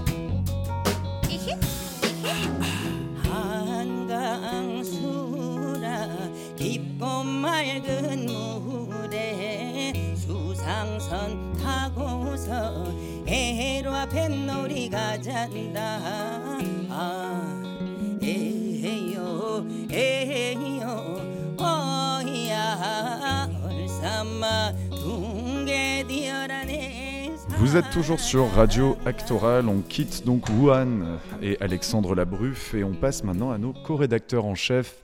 Il s'agit donc de Switch On Paper. Ce soir, ils reçoivent Joël Zask qui est en présence. Bonsoir. Et nous aurons également une connexion qui est en train de se faire avec Nathalie Quintane. Nous avons donc autour de la table également donc Luc Clément que nous avions hier soir. Bonsoir. Bonsoir. Euh, Ju- Julien Bécourt, bonsoir. Bonsoir. Et également, nous avons Éric Mangion, bonsoir. Bonsoir. Je vous laisse introduire le thème de la, de la soirée et nous, euh, nous travaillons sur la, la co- la communication avec Nathalie Quintane. Alors nous retrouvons le ah Nathalie qui, Nathalie Quintane. Que qui est en ligne. Oui. Est-ce que nous entendons Nathalie Quintane Alors, alors attendez. Est-ce que nous avons là Nathalie Quintane Est-ce que ça fonctionne? Allô, allô, Oui, nous, allô. en- nous entendons Nathalie Quintane. Bonjour. Vous nous entendez? Là Oui. Moi, je vous entends très bien, Ah, hein, mais vous, je sais pas. C'est le jeu des 1000 francs. Voici pour parler avec Nathalie Quintane. Je vous laisse introduire les invités. Oui, nous sommes euh, de retour, donc le plateau Switch on Paper, euh, après la présentation hier euh, en présence donc toujours de Luc Clément et, d'Éric Mangion. Nous recevons ce soir la philosophe Joël Zask, une spécialiste de philosophie poé- politique, poétique j'allais dire, mais ce n'est pas incompatible, et euh, spécialiste également euh, du pragmatisme, de la philosophie pragmatiste, euh, en l'occurrence de l'auteur John Dewey. que vous avez contribué à, à- à faire découvrir en France, en tout cas à, à le traduire. Voilà, et, et- et- et nous sommes également avec Nathalie Quintane, qui est une écrivaine, essayiste, euh, qui a travaillé beaucoup sur les questions de, de- de l'art et de l'économie également. Et euh, nous allons aborder avec euh, une conversation comme, comme on va le faire avec le téléphone, euh, si Nathalie et nous entend, j'espère. Et puis c'est très Covid. Oui, oui, je vous entends. Ah, bah, c'est vous- parfait. euh, Nathalie, Nathalie Quintane nous entend totalement sans même nous rapprocher du téléphone. C'est incroyable. C'est parfait. s'en sort très très bien. Alors, je vais peut-être laisser le soin à Eric de, d'introduire euh, Joël Zask euh, dans cet entretien euh, que nous allons euh, conduire avec euh, Nathalie également. Bah, ju- juste, euh, en fait, effectivement, si nous avons décidé d'inviter euh, Nathalie et Joël aujourd'hui, euh, c'est d'abord pour leurs écrits, leurs recherches et leur engagement, effectivement, dans le, dans le champ de la philosophie de l'écriture, mais aussi dans le champ de la réflexion politique et culturelle. Alors, pour des raisons très différentes, Joël est plutôt philosophe, mais c'est un sujet qui l'intéresse beaucoup. Et puis, Nathalie, euh, comme nous disait Julien quelques secondes, est euh, auteur et euh, a écrit ces derniers temps euh, plusieurs textes avec un engagement euh, politique affirmé, engagé, et notamment un texte très récent sur la, la relation que peut avoir Marseille et la gentrification, les gentrificateurs exactement. C'est un texte qui a fait pas mal de bruit ces dernières semaines. On Et- peut préciser peut-être que donc c'est un texte qui a été publié sur euh, la revue en ligne qui s'appelle. Lundi matin, qui est quand même un texte qui a été euh, écrit. Nathalie, si, si je me trompe, euh, tu peux rectifier, qui a été écrit euh, en écho euh, à un autre texte qui, a, qui avait été écrit un petit peu sur, sur une thématique similaire, mais qui était sous un autre angle, on va dire. C'est ça. Oui, oui, c'est ça. Voilà, et peut-être peut-être Nathalie que tu peux justement nous, nous, euh, nous présenter ce texte, pour, à quel moment tu l'as écrit et pourquoi euh, avoir pris la décision de répondre à cet autre texte? Ben, en fait, le, le, ce qui m'a paru euh, problématique dans ce texte, c'est qu'on y parlait de, de l'artiste visuel avec un, un, grand A et un grand V, ce qui me semble compliqué parce que euh, l'artiste visuel n'existe pas plus que la femme. On peut pas essentialiser comme ça. Euh, euh, un, un, voilà, une sorte On va- on- de, je- de, de syntagme qui résumerait tous les artistes. J'espère que vous m'entendez clairement. On Ça va entend très très bien. On t'entend très bien. Euh, Pas très très bien. Je, juste Ouais. Si, très juste bien, une, une petite précision Ah bon, pour que pour Bah, que pour clarifier pour pour l'auditeur euh, que ce texte Ouais. en l'occurrence était une, une sorte de tribune qui avait été écrite par Arthur Eskenazi, un, un- un Ouais. artiste marseillais Mhm. et euh, qui s'intitulait Marseille art, art, art- Marseille art contemporain et culture hors sol. Voilà, c'est pour contextualiser. Voilà, c'est ça. En fait, il y avait, ce qui me semblait, hein, que ce qu'il y avait derrière, c'était cette idée que l'artiste visuel, justement, donc qui n'existe pas, c'est ça le problème, était plutôt toujours ou invariablement du côté du pouvoir, euh, du bon côté du manche, et euh, il posait comme ça une espèce d'enchaînement logique qui faisait que très logiquement étant de ce côté-là, il arrivait, il ayant au départ peu d'argent, il euh, s'installait euh, dans des villes comme Marseille, euh, dans des quartiers euh, en voie de, de, de, de- comment dire de changement, de rénovation, de je sais pas quoi. Il faisait monter le prix des loyers, enfin tout ce qu'on raconte en, en règle générale sur les sur les artistes et les jeunes artistes. Et euh, il me semble que euh, que la, la- la chose n'est pas aussi simple et que de toute façon euh, euh, l'artiste visuel n'existant pas, il y a en fait des artistes et même des groupes d'artistes assez différents. Et euh, pour accrocher un peu, un peu à l'histoire des biennales et de la manifesta en particulier, euh, sur laquelle j'ai un peu plus travaillé hein, euh, pour préparer l'émission, en fait, ce type de biennale a tendance à, à organiser hein, euh, trois, trois groupes d'artistes. Alors il y a les, les professionnels qui euh, qui, euh, qui ont été euh, appelés, euh, qui ont eu des commandes, qui bénéficient d'une certaine manne financière. Moi, je n'ai pas de chiffres, hein, mais je suppose que j'espère que eux au moins sont très bien payés. Et puis ensuite, il y a un autre groupe qui serait des semi-professionnels ou dits expérimentaux ou alternatifs, euh, qui se débrouillent avec un peu moins d'argent, mais qui là ont peut-être une occasion euh, d'avoir un lieu pour exposer et puis de aussi comme ils travaillent eux-mêmes à essayer de s'en sortir et à trouver des alternatives pour euh, euh, vivre. Bon, c'est des, des, des, un groupe intéressant pour ces, ces boards de grosses biennales de voir comment les gens se débrouillent sans argent parce que euh, l'un des intérêts des artistes c'est qu'ils essayent de se débrouiller sans argent. Et puis après, il y a une marge évidemment qui n'est pas vraiment conviée au repas. Et euh, c'est pour ça que ce texte venait en réponse à ça, hein, au fait qu'on pouvait pas euh, euh, subsumer l'ensemble des artistes euh, sous un seul groupe, euh, euh, sous un seul syntagme, l'artiste visuel, et derrière lequel on a assez souvent en France, quand on connaît pas trop l'art contemporain et quand on regarde essentiellement les, les gros médias, on va dire, on a le type Jeff Koons, quoi.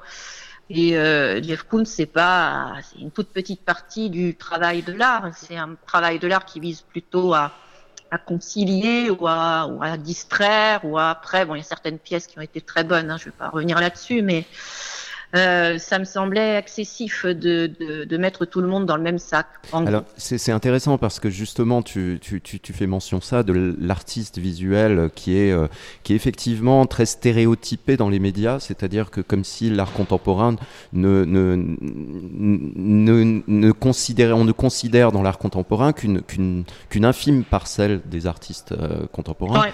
qui seraient nécessairement des, des, des spéculateurs, des milliardaires euh, euh, qui viennent faire de l'événementiel, etc. Alors que Mhm. euh, dans, dans les faits et sur le terrain, on voit bien que dans, dans le réseau artistique, dans sa globalité, il y a toutes sortes d'artistes et surtout, euh, il, y a une, une- c'est le haut de l'iceberg, euh, ce qu'on peut voir dans les médias, euh, qui est une, une, une division des artistes qui est finalement assez minime.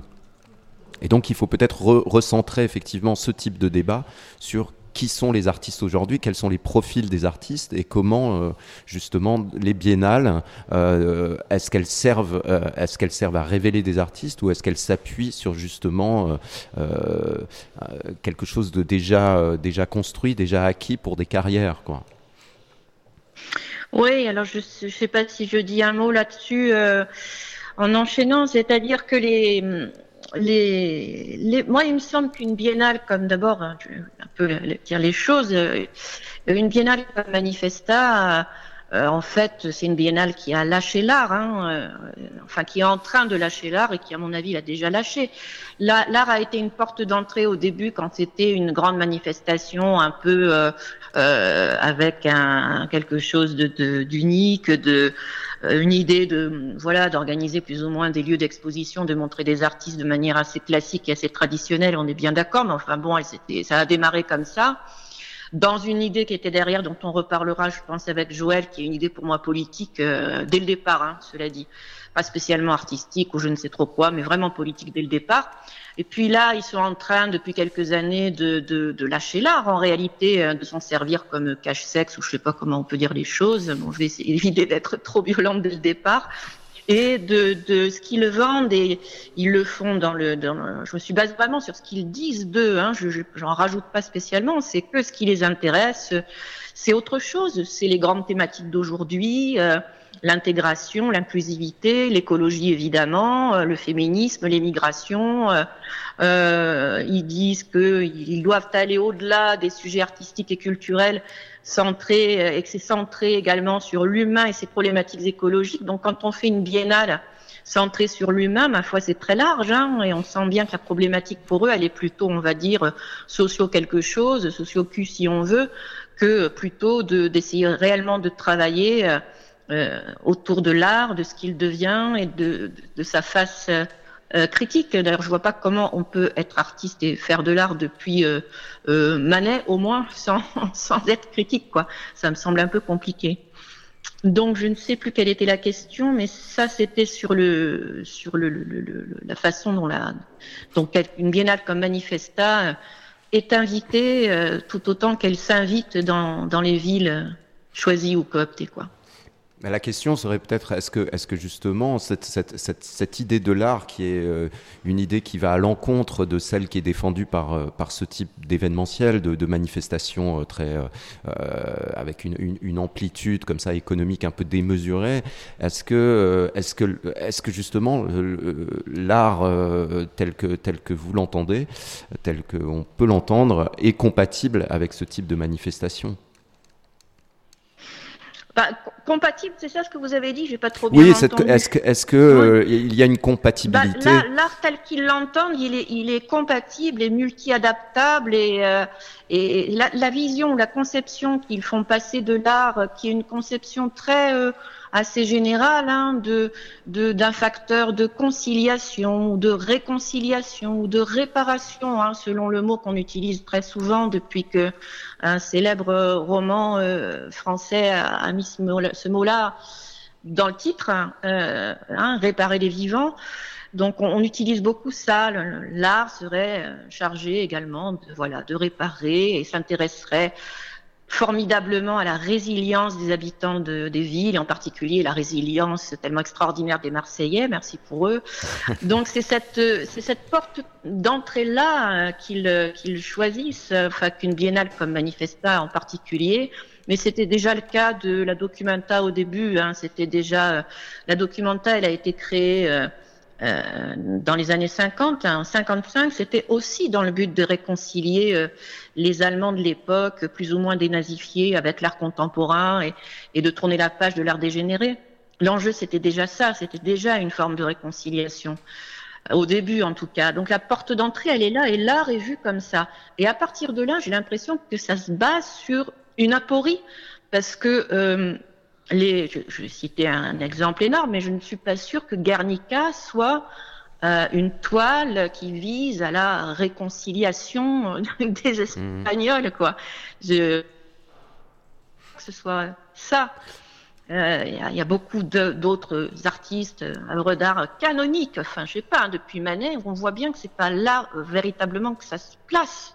Même si on peut, alors voilà, on peut l'interpréter après, euh, bien des, années après, euh, comme un facteur de, de, de, de plaisir, de de, voilà, de, de, confort ou de, ou de, voilà, bon, des choses plutôt positives. Mais ce n'est pas que ça. Et là, il me semble que bah, c'est pas très compliqué. La situation socio-économique est tellement tellement sérieuse, pour ne pas dire grave, que en fait, euh, voilà, ils mettent la, la balance de l'autre côté. Hein, ils, mettent l'art du côté du positif à fond. Quoi. Voilà, faut trouver du positif et l'art est embarqué dans cette histoire. Alors on va peut-être entendre euh, Joël Zask euh, rebondir sur, sur, sur tes propos et savoir un petit peu comment...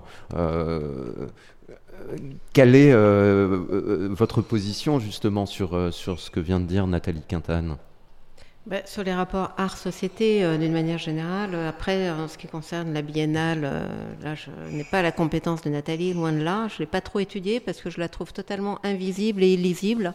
Je ne vois que des enveloppes et des effets d'annonce, je ne vois aucun contenu. Alors, il y en a, j'imagine, mais euh, je n'arrive pas vraiment à le trouver, comme je, je suis quelqu'un qui n'a pas beaucoup le temps et qui suis un peu paresseuse en termes de défrichement euh, de terrain culturel, bah, j'ai pas fait le travail et donc euh, je trouve qu'elle est, elle est, elle a quelque chose de, de très fuyant euh, cette biennale. Elle est euh, un petit peu inconsistante au plan, euh, je dirais, de son inscription matérielle dans la ville. Donc voilà, donc je lance la pierre à personne, c'est peut-être tout à fait mon, mon incompétence et mon manque de mobilisation, mais de fait, j'ai pas ce sentiment avec euh, l'ouverture des ateliers d'artistes de la ville de Marseille. Là, c'était très concret, c'était très simple. J'ai pas pu y aller non plus, mais au moins je savais que ça existait et où j'aurais pu aller si j'avais euh, pu me mobiliser à ce moment-là. Et euh, voilà, j'ai trouvé que la couverture médiatique de cet événement était parfaitement claire, parfaitement dessinée, parfaitement adressée à un public. à la fois virtuel, potentiel et réel, et notamment au public des artistes. Donc là, ça marchait parfaitement bien. J'ai quand même été dans une galerie. de- Euh, voilà. Donc ça, c'est une chose. Après, je pense qu'effectivement, euh, disons, le, phénomène des, biennales, des foires, euh, des grands événements artistiques a énormément de travers, mais en même temps, j'aurais un, un petit peu envie de, non pas de le défendre, parce qu'il n'a pas besoin d'être défendu, mais de le replacer dans un contexte beaucoup plus global qui serait, euh, alors pour dire les choses très grossièrement, de réinsérer l'art dans la société. Et alors quand je dis réinsérer l'art dans la société, là, puisqu'on en parlait tout à l'heure, euh, bah, je me réfère quand même à John Dewey, euh, euh, un des fondateurs de la philosophie pragmatiste, que Jean-Pierre Cometti m'a aidé un peu à défricher d'ailleurs, et euh, avec son idée en fait tout à fait centrale que euh, l'art se trouve dans des lieux euh, confisqués, accaparateurs, euh, aspirateurs en quelque sorte, mais que ces lieux, euh, d'une certaine façon, contribuent à, à la césure ou à la coupure ou à la rupture entre l'art et sa fonction sociale. Donc j'aurais envie de dire quelle est la fonction sociale de l'art à partir du moment où l'art est confisqué par telle ou telle institution, et quelle est la fonction sociale que l'art aurait s'il était, euh, je dirais, là où il a toujours été depuis la nuit des temps, c'est-à-dire absolument partout. Et c'est ça qui est intéressant chez Dewey, c'est l'idée que l'art n'a pas à être dans tel ou tel lieu sanctifié, institutionnalisé, euh, euh, authentifié, personnalisé, financé, etc. L'art est partout, ou alors ça n'est pas de l'art. C'est-à-dire qu'il y a une dimension artistique dans ce qu'il appelle l'expérience. Bon, là, c'est peut-être un petit peu trop général, mais en tout cas, euh, il y a évidemment un art primitif. Bon, je, garde, je mets des tas de guillemets autour de primitif. Il y a un art euh, populaire, il y a un art, euh, il faudrait tout mettre au pluriel d'ailleurs. Il y a des arts, je pense à une phrase d'un anthropologue, un des fondateurs de l'anthropologie culturelle que j'aime beaucoup, qui s'appelle Franz Boas, qui écrit en 1910 un livre qui s'appelle Primitive Art, l'art primitif, qui a été traduit en français. Et la première phrase de ce texte, qui résonne, j'imagine, comme un coup de tonnerre à l'époque, c'est qu'il n'existe aucun peuple qui soit dépourvu du sens de la beauté.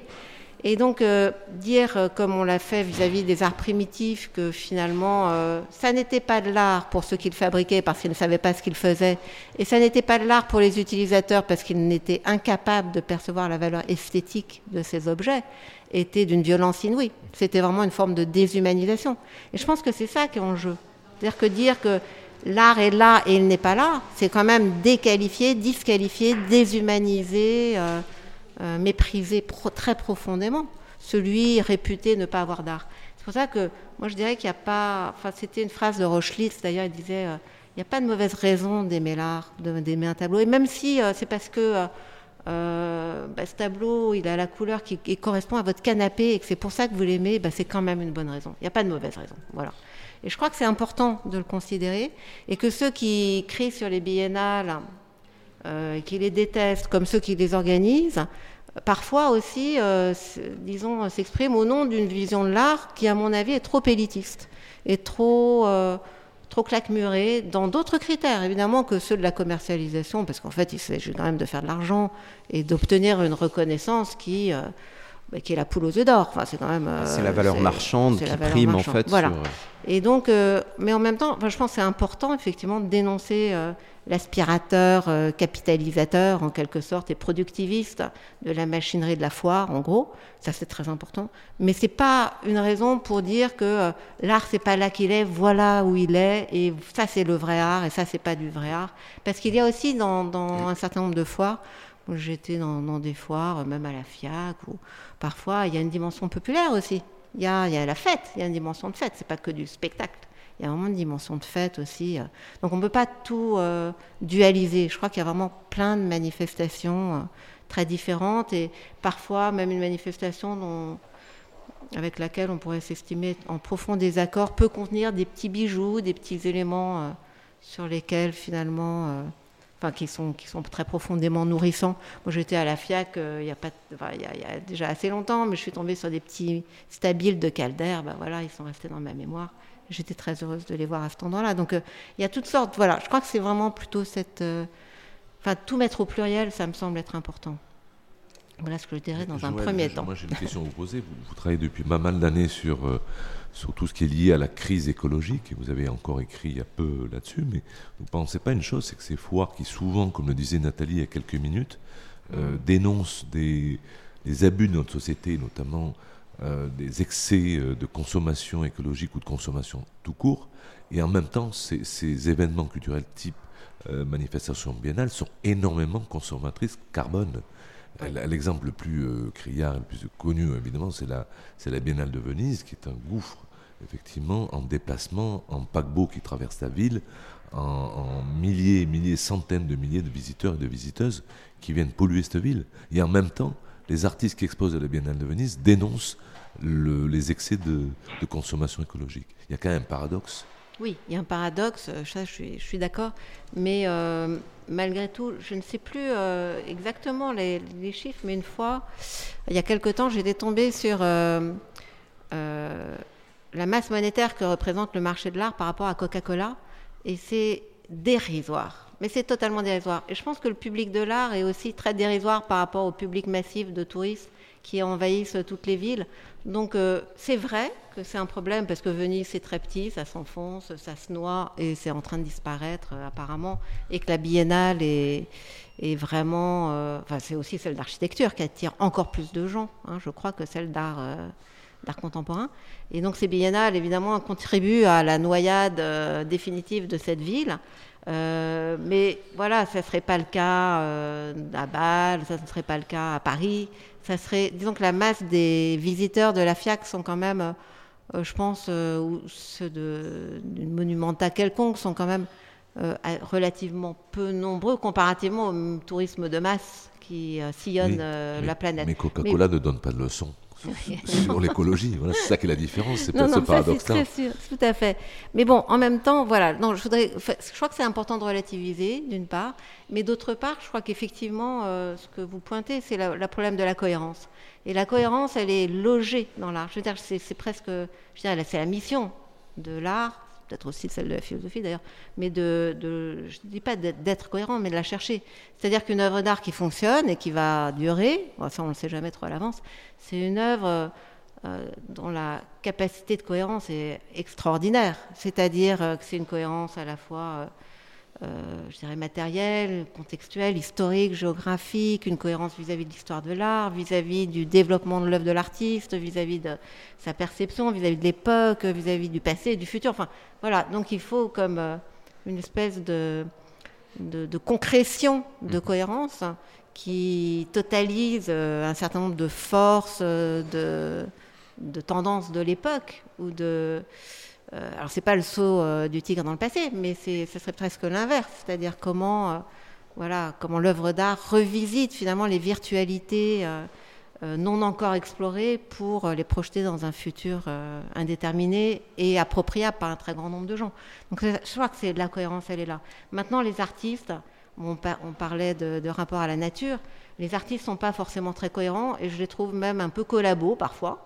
Euh, et je trouve que, alors c'est pas que les artistes, c'est un peu tout le monde, mais que qu'il arrive que effectivement euh, ils donnent d'une main ce qu'ils reprennent de l'autre et que euh, au lieu de, bah, par exemple de, souhaiter aller sur le marché, peut-être qu'ils pourraient aussi imaginer des formes économiques créatrices. Pourquoi pas? Enfin, ça pourrait il y en a qui le font, hein, bien sûr, mais je pense qu'il y a des, des- exemples de fonctionnement économique créés par des artistes, je pense en particulier à Montréal, qui sont euh, vraiment hors système, hors le grand showbiz de l'art contemporain et la monétisation euh, de l'art, et puis en même temps qui en finit avec l'espoir de, de faire partie du marché de l'art, c'est-à-dire de gagner de l'argent avec de l'art, enfin de le gagner comme ça, en vendant un produit en fait. Donc je crois que ce prob- ces problèmes-là, ils sont, ils sont complexes. hein. Moi, je pas de La de question aussi pour un, pour un artiste aujourd'hui, c'est que justement, il, il est en face de cette problématique. C'est-à-dire aujourd'hui, Ah oui. si l'on veut même exposer son travail, montrer son travail, si on décide d'être, euh, euh, euh, à- à l'enco- d'aller à l'encontre des, euh, des, des événements, euh, des, des, des éve- des grosses manifestations, si on va à Ouais. l'encontre du marché, si on va à l'encontre de la galerie elle-même, qui est aussi un marché, euh, si on va à l'encontre de tout ce qui fabrique euh, la valeur de l'art, en- en- entre guillemets, mais même sa valeur esthétique, c'est-à-dire qu'elle produit, même si elle, elle peut exister en dehors de ce système-là, euh, comment, comment un jeune artiste aujourd'hui peut s'y retrouver s'il réfute tout ce qui lui permet de pérenniser son travail, même s'il est... Je sais qu'aujourd'hui, pour un, un jeune artiste, jeune ou moins jeune d'ailleurs, pour ne pas être précaire, il y a énormément de difficultés à rentrer dans un, système professionnel s'il refuse toutes les, tout ce qui est en jeu dans, dans le système de l'art. Oui, je suis d'accord, mais la conséquence, c'est la situation actuelle. C'est-à-dire qu'il y a quand même une forme de complicité avec ces formes par ailleurs critiquées. Et donc, euh, moi, je pense aux paysans. Voilà. Les paysans sont en train de se reconvertir. On disait, c'est pas possible. C'est l'agriculture industrielle qui nourrit la planète. C'est totalement faux. Et euh, les paysans, finalement, euh, sont devenus des cultivateurs qui euh, doivent collaborer au système, sinon ils vont mourir et ils vont faire mourir les gens avec. C'est faux, tout ça est faux. Et là, on voit bien que les paysans, en ce moment, sont en train, justement, avec l'aide de toutes sortes de gens sensibilisés, euh, de créer des nouvelles formes d'exploitation, enfin plus exactement de culture de la terre. Il, la- je veux dire, la, la terre, elle est cultivée au sens culturel du terme, au lieu d'être exploitée au sens, euh, je dirais, productiviste et, et profitable du terme. Donc, euh, bien sûr, même à des endroits comme ça où les gens n'ont pas la vocation d'être créatifs, il y a de la créativité. Bien entendu. Donc, moi, je vois pas très bien. Je pense, je, enfin, je sais pas, moi, en- il existe de toute façon des formes alternatives qui pourraient très bien se fédérer, euh, euh, essaimer, euh, emporter l'adhésion des gens sur place, un peu comme les paniers bio. Bon, vous auriez votre votre sculpture, votre bon, ça existe avec les, les, Vous- les artothèques, ça a un peu existé aussi ce genre de choses. Mais des centres d'art euh, gérés, autogérés par des artistes qui servent de lieux d'exposition, de- d'ateliers, euh, de lieux de résidence, ça marche très très bien. Qui existe déjà, mais Mais donc... qui existent, voilà. Et donc je pense que ça, c'est des formes qu'il faudrait. euh, Enfin, je- voilà, moi, je n'ai pas de l'imagination d'un artiste, mais je pense que faire de ce problème-là un matériau de l'art pourrait être quelque chose de très intéressant. Et bien sûr que ça se fait. Mais, euh, Mais vous voilà. préconisez en quelque sorte de nouveaux modèles économiques Ah oui. euh, qui seraient, euh, que, dont se seraient emparés les artistes eux-mêmes pour créer une forme de, de- de coopérative, en fait, coopérative d'artistes ou de, et de coopération également. Ça, Je- peut être ça. Qu'est-ce qu'on oui. entend par forme économique euh, créatrice, par exemple Enfin, Il y a des Non, exemples c'est des- concrets oui, des On parle d'Artist créations, One c'est pas des Space. ou formes- de- Oui, c'est des, des- des créations, des créations de formes économiques. euh, enfin, disons de- d'une économie, création d'une économie. Buren l'a fait. Une économie parallèle. Bah, parallèle, pas forcément, parce qu'elle pourrait devenir centrale. Ça, c'est un problème de. C'est un timing. déplacement, en fait. Oui, ça serait un déplacement. Bah, je pense qu'il y a, euh, par exemple, euh, disons qu'il y, a énormément d'expériences qui existent et celle de la subvention publique euh, était une expérience parmi d'autres et je crois qu'il y, a quelque chose de fort dans, le fait qu'un certain nombre d'institutions euh, locales ou nationales dépensent de l'argent pour soutenir l'art. Moi, je, je, trouve que c'était, à un moment donné, en tout cas, euh, un bon, système. C'était une invention, en fait. Ça n'existe pas ailleurs. Il y a beaucoup de pays où ça n'existe pas du tout.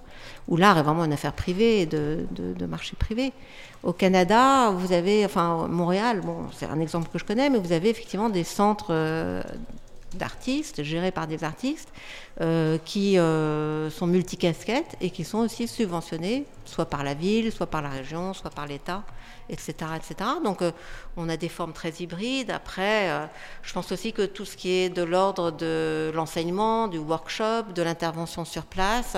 Alors beaucoup d'artistes disent on n'est pas des animateurs culturels. Bon, voilà, mais il ne s'agit pas d'être animateur culturel. Enfin, voilà, c'est ce genre de dualisme, je pense qu'ils sont à interroger aujourd'hui voilà, toutes les solutions euh, ne sont pas là sous la main, mais euh, je pense Après, mettre, euh, voilà, il y a beaucoup à, à inventer. J'aimerais bien justement entendre Nathalie Quintan à ce sujet, puisque, puisque elle-même suggère des, des, une, une, forme alternative. On va alors, je, je, vous interromps parce que j'ai entendu mon nom, mais alors je dois dire que j'entends plutôt bien Éric Mangion, mais très très mal Joël Dasque. Ah. Donc, ah ouais, parce que... ouais. Donc voilà. Et là, je vous entendais pas trop. Alors, c'était, euh, Nathalie, c'était juste euh, la, la, la, ma suggestion, c'était euh, par rapport à ce que ce que ce que vient de, de nous dire Joël Zask, de d'inventer une, une, sorte d'économie.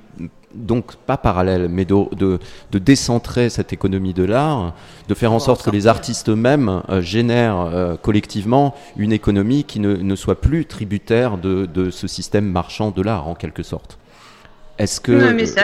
Ouais, pardon, et, et, et elle, elle, ce qui existe déjà dans des formes alternatives, mais à partir de là aussi sur quoi se fonde le jugement esthétique? Est-ce que dès lors qu'on échappe à, à, au système de l'art dans sa globalité, euh, euh qu'est-ce qu'un qu objet d'art? Que est-ce qu'on a besoin d'un objet? Est-ce que c'est une attitude aussi par rapport à, à est-ce que en étant dans une alternative de l'art, est-ce qu'on fait toujours de l'art? Est-ce qu'on se resitue par rapport à une histoire de l'art? Ou est-ce qu'on se situe plus dans une histoire politique et sociale des formes oui. Euh, alors, c'est le problème des instances de validation. À partir du moment où les instances de validation ne sont plus vraiment euh, crédibles, ou en tout cas trop euh, justement collaboratrices, on va dire, pour reprendre un mot que j'ai attrapé au vol, et où on ne peut guère euh, continuer à leur faire confiance. Je fais une courte parenthèse.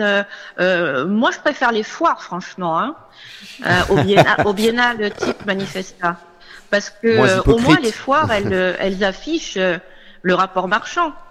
Elles ne se cachent pas derrière des nouveaux laboratoires de société civique, redéfinition des villes, études urbanistiques, trucs participatifs pour les citoyens. Ça se cache pas derrière ça. Franchement, en ce moment, je préfère les foires. Au moins, les choses sont claires. On vient pour vendre, on vient pour acheter. Euh, bon, ça c'est la fin de ma parenthèse. Après, euh, bah, c'est les, les, les, puisque euh, l'art ça se discute euh, et que euh, les, les, artistes eux-mêmes ne sont pas les derniers à pouvoir en discuter hein, de la pertinence d'un travail artistique par rapport au monde dans lequel il s'inscrit ou pas. Je pense que euh, on peut très bien, avec les artistes, inventer aussi d'autres instances de, de, de, de, discussion des œuvres d'art, de, de, validation, de, de, voilà. Il me semble que si euh, on considère que passer par les biennales, passer par euh, euh, les musées qui font un peu n'importe quoi, je sais pas, j'ai encore vu une œuvre de euh, González Torres complètement détournée dans une pub de, du Centre Pompidou, là juste tout à l'heure. Donc si les, les grandes institutions auxquelles on, on se référait jusqu'à assez récemment lâchent l'affaire, comme je le dis, hein, lâchent l'affaire réellement, mmh. lâchent le travail de l'art. Euh, eh bien, il faut essayer, je pense que c'est déjà en train de se faire, hein, euh, euh, d'inventer euh, nos propres euh, nos propres validations, nos propres discussions, nos propres débats, nos propres lieux. Mais enfin, bon, les artistes, les jeunes artistes en particulier, ils sont en train d'inventer leurs propres lieux. Hein. Ils, ils attendent pas que Madame, euh, comment elle s'appelle, Edwige Figène, euh, vienne leur donner un cadre dans lequel ils vont s'épanouir et pleinement s'exprimer. De toute façon, les gens pensent, les artistes pensent et les gens pensent. Donc les choses se feront. Oui, Alors, je- vas-y, Eric, je, je pointe un petit paradoxe, euh, ce que je viens juste de dire à l'instant. Tu dis les artistes pensent, et je rebondis sur ce que tu disais tout à l'heure euh, au sujet des, des grandes manifestations, qui étaient où, où tu disais très précisément que ces manifestations lâchaient l'art, et tu disais qu'elles devenaient en fait des, des sortes de tribunes euh, politiques, sociologiques, euh, et où les formes C'est ce finalement qu'elles affirment elles-mêmes. Hein. C'est toute leur, la, la quasi-totalité de leur communication, c'est ça. Hein. C'est pas moi Ouais, qui le dis, hein, c'est elles. Oui, ouais, tout à fait, mais c'est c'est quelque, chose effectivement de très intrigant et c'est une vraie matière à réflexion aujourd'hui. Mais euh, par rapport à cette fameuse, cette- le titre de cette fameuse Expo de 69, quand les attitudes deviennent formes, aujourd'hui, est-ce que le sujet n'est pas la forme? Et je, prends exemple vraiment d'une euh, critique d'art du New York Times l'année dernière pour la Biennale de Whitney, donc grande manifestation. Elle sort, elle a écrit un critique, elle a dit il n'y a plus de forme, il n'y a que des sujets qui sont formes. Donc des sujets politiques, sociologiques, etc. Alors, évidemment, tout ça est à, à débattre, à, à discuter, mais quand même, c'est une tendance très forte de l'art aujourd'hui. On ne peut pas non plus l'évacuer. Alors la forme effectivement disparaît. En fait, c'est pas qu'elle disparaît, c'est qu'elle ne se réinvente pas en fait. Les formes aujourd'hui des artistes contemporains sont les formes les mêmes. Il n'y a pas de révolution des formes. Mais peut-être que Ben, ça- la révolution, c'est le sujet. C'est un, vrai problème. Ça, Oui. pour moi, c'est un vrai problème parce qu'il y a une thématisation euh, générale. Hein. Voilà, on va faire la pièce queer, la pièce euh, écolo-féministe, la pièce je sais pas quoi. Et c'est parce et comme c'est ça ça, ça absorbe d'une certaine manière euh, le- le- le- l'énergie du travail. Et je ne vois pas comment, euh, franchement, je ne vois pas comment on peut faire quelque chose, un acte artistique ou pas, un acte fort, s'il n'y a pas un renouvellement ou en tout cas un, bouger des formes et une préoccupation des, formes. Ça, pour moi, ça me semble complètement euh, euh, impossible. Euh, je sais pas, je pense souvent, je vais juste citer un exemple que, que, je, que je cite euh, de temps en temps, qui est celui d'un vieil écrivain, hein, Jules Vallès, qui, qui était communard, très engagé, tout ce qu'on veut, hein, euh, euh, exilé, euh, qui a failli être exécuté, et qui a en fait, il n'a pas lâché la forme au sens où il a, euh, dans sa trilogie, dans, dans, dans son autobiographie, réellement bousculé les phrases, euh, au moins autant que le vieux Père Hugo. Hein. Euh, et c'est vraiment dans, les, dans, le, dans le- le- la trilogie de Vallès, on a, on a le chat noir, on a les utistes, on a les premières avant-gardes historiques. Il y a les jeux de mots, il y a l'humour, il y a l'inventivité graphique, euh, euh, et il y a en même temps, euh, il lâche rien en fait. Hein, c'est à la fois pleinement politique et pleinement inventif. Et, c'est, euh, ça ouvre vraiment plein de choses. Et le travail de Jules Vallès. Et il me semble que il- il faudrait aussi se replonger dans cette idée que on peut pousser la forme euh, et en même temps tenir le politique, euh, ne lâcher ni l'un ni l'autre. Et je crois que là, on est dans un. Alors, je ne sais pas si c'est un retour de bâton du fait que pendant une bonne décennie, on s'est pas trop occupé justement du social ou du politique dans l'art, hein, que l'engagement, c'était, quand j'ai commencé en tout cas dans les années euh, 80-90, c'était un mot euh, à éviter, un mot qui ne. Bon, amnésié, oublié, hein. Il y aurait beaucoup de choses à en dire. Alors peut-être c'est le retour de bâton et que du coup tout le monde s'y met. Mais là, c'est aller trop loin d'une certaine manière.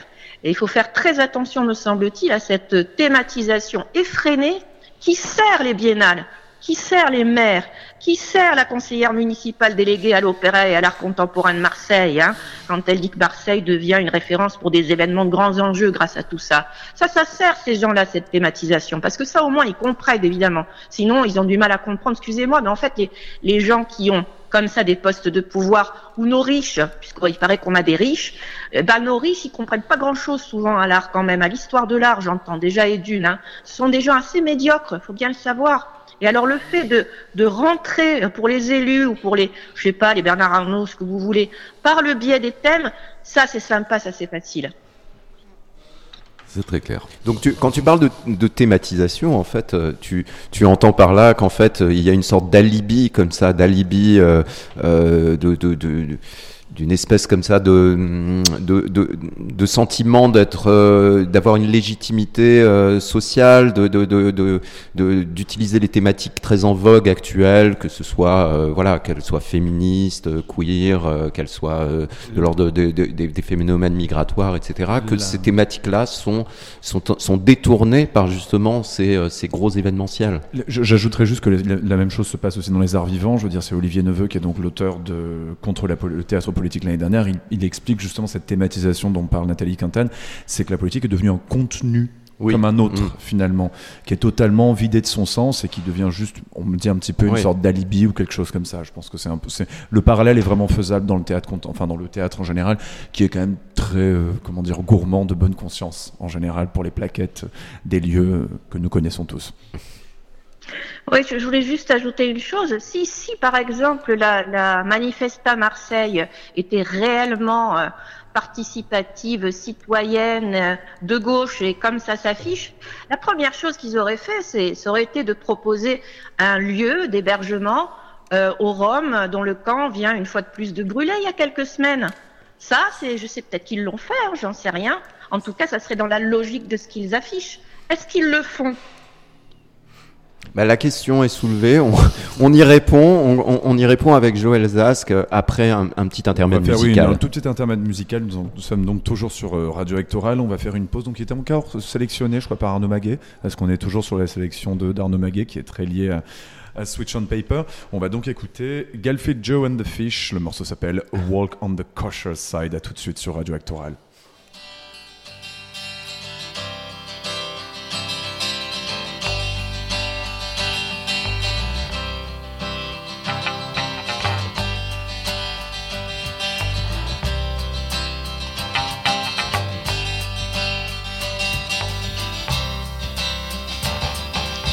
Électorale. Jankel kvit de Westside, Daisy, eh? Went crosstown and joined YMCA. Soon Bacon and Park he began to enjoy. Took off his yarmulke, it was a guy. I said, hey, Yankel, take a walk on the kosher side. I said, hey, Nudnik, take a walk down Fairfax and the members of Adasigo.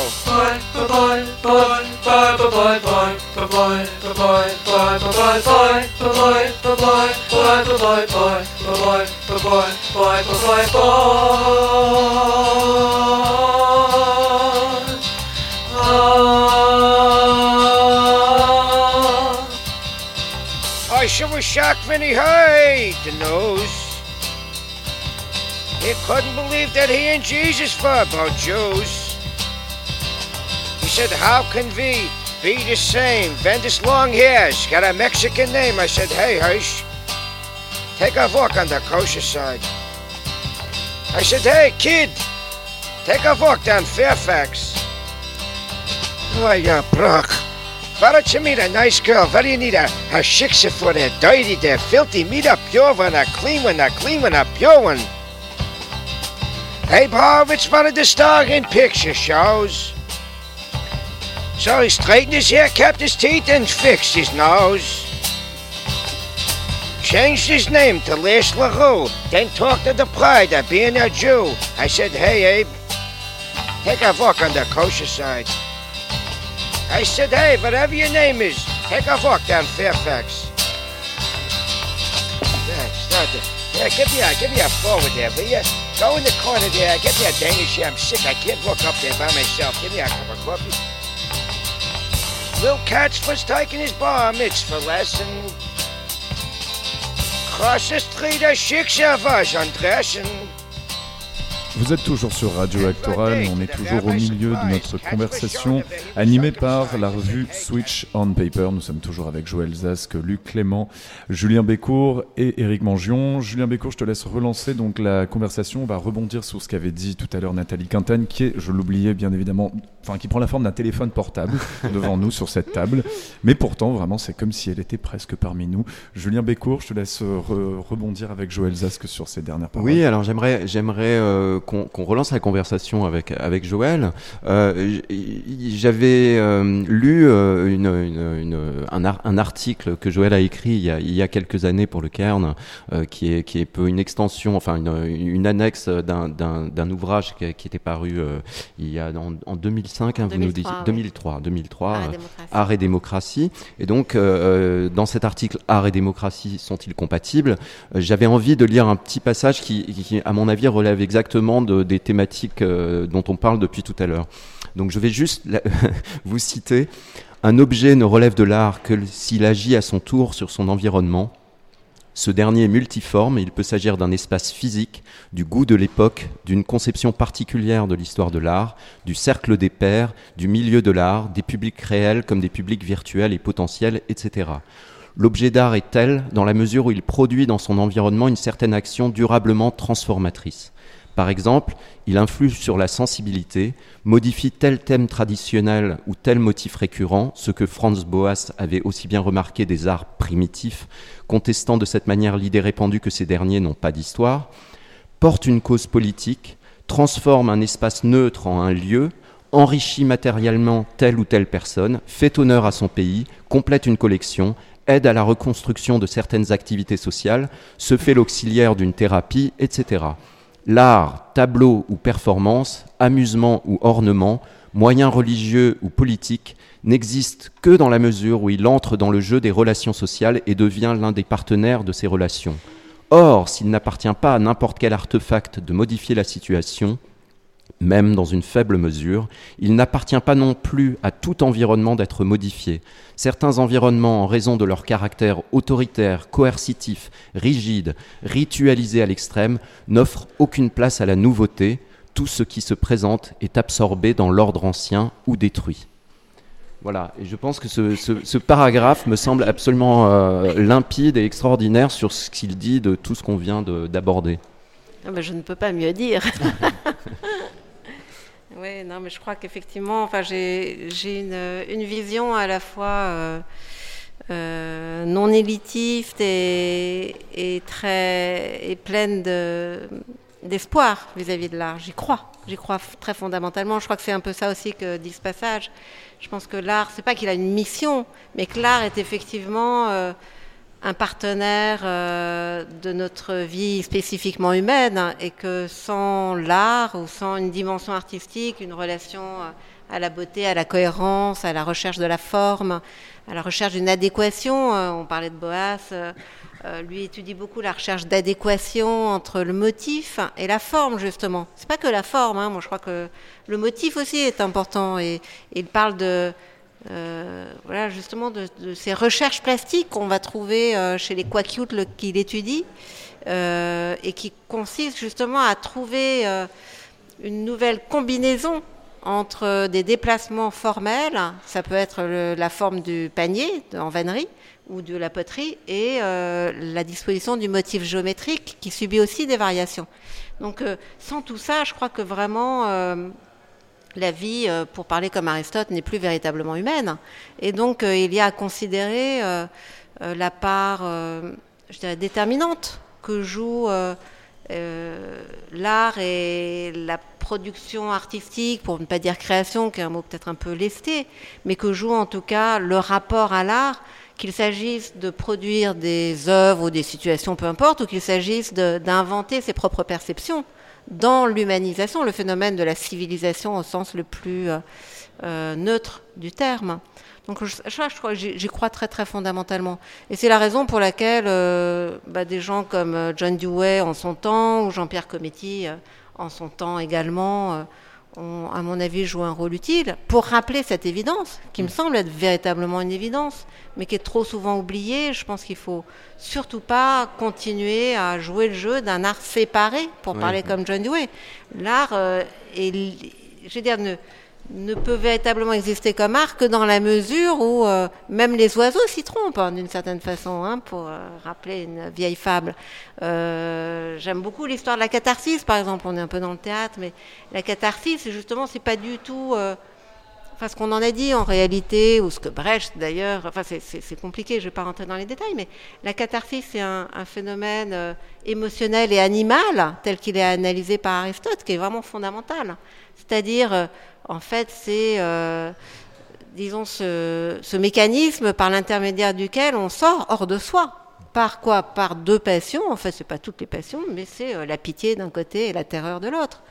Et c'est intéressant parce que la pitié, c'est justement euh, l'altruisme, la sociabilité, la convivialité, l'amour, l'amitié, etc. Et puis la terreur, c'est c'est le sauvage. C'est l'ubri. Ubri- Oui, bah, bien sûr, oui.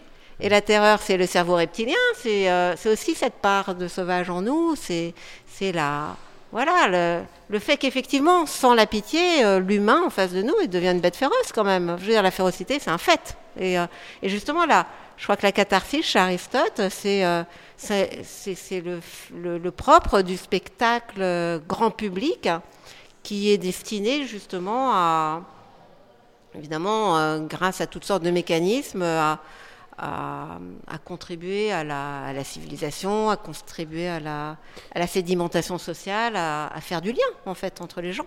Et est-ce que justement, il ne faudrait pas remettre aujourd'hui, enfin même si c'est déjà euh, un, un débat qui est en question depuis des années, mais euh, sur, euh, sur presque euh, re- euh, rep- repositionner l'art dans l'histoire de la civilisation, on a tendance à l'oublier parce qu'on est, Mais en, on est en pleine postmodernité qui, qui, qui se perpétue, et il y a une sorte d'amnésie qui fait que l'art ne transparaît plus qu'à travers euh, sa propre, euh, euh, qui se mord la queue dans, dans, dans, dans, un système Oui. qui s'est auto-généré.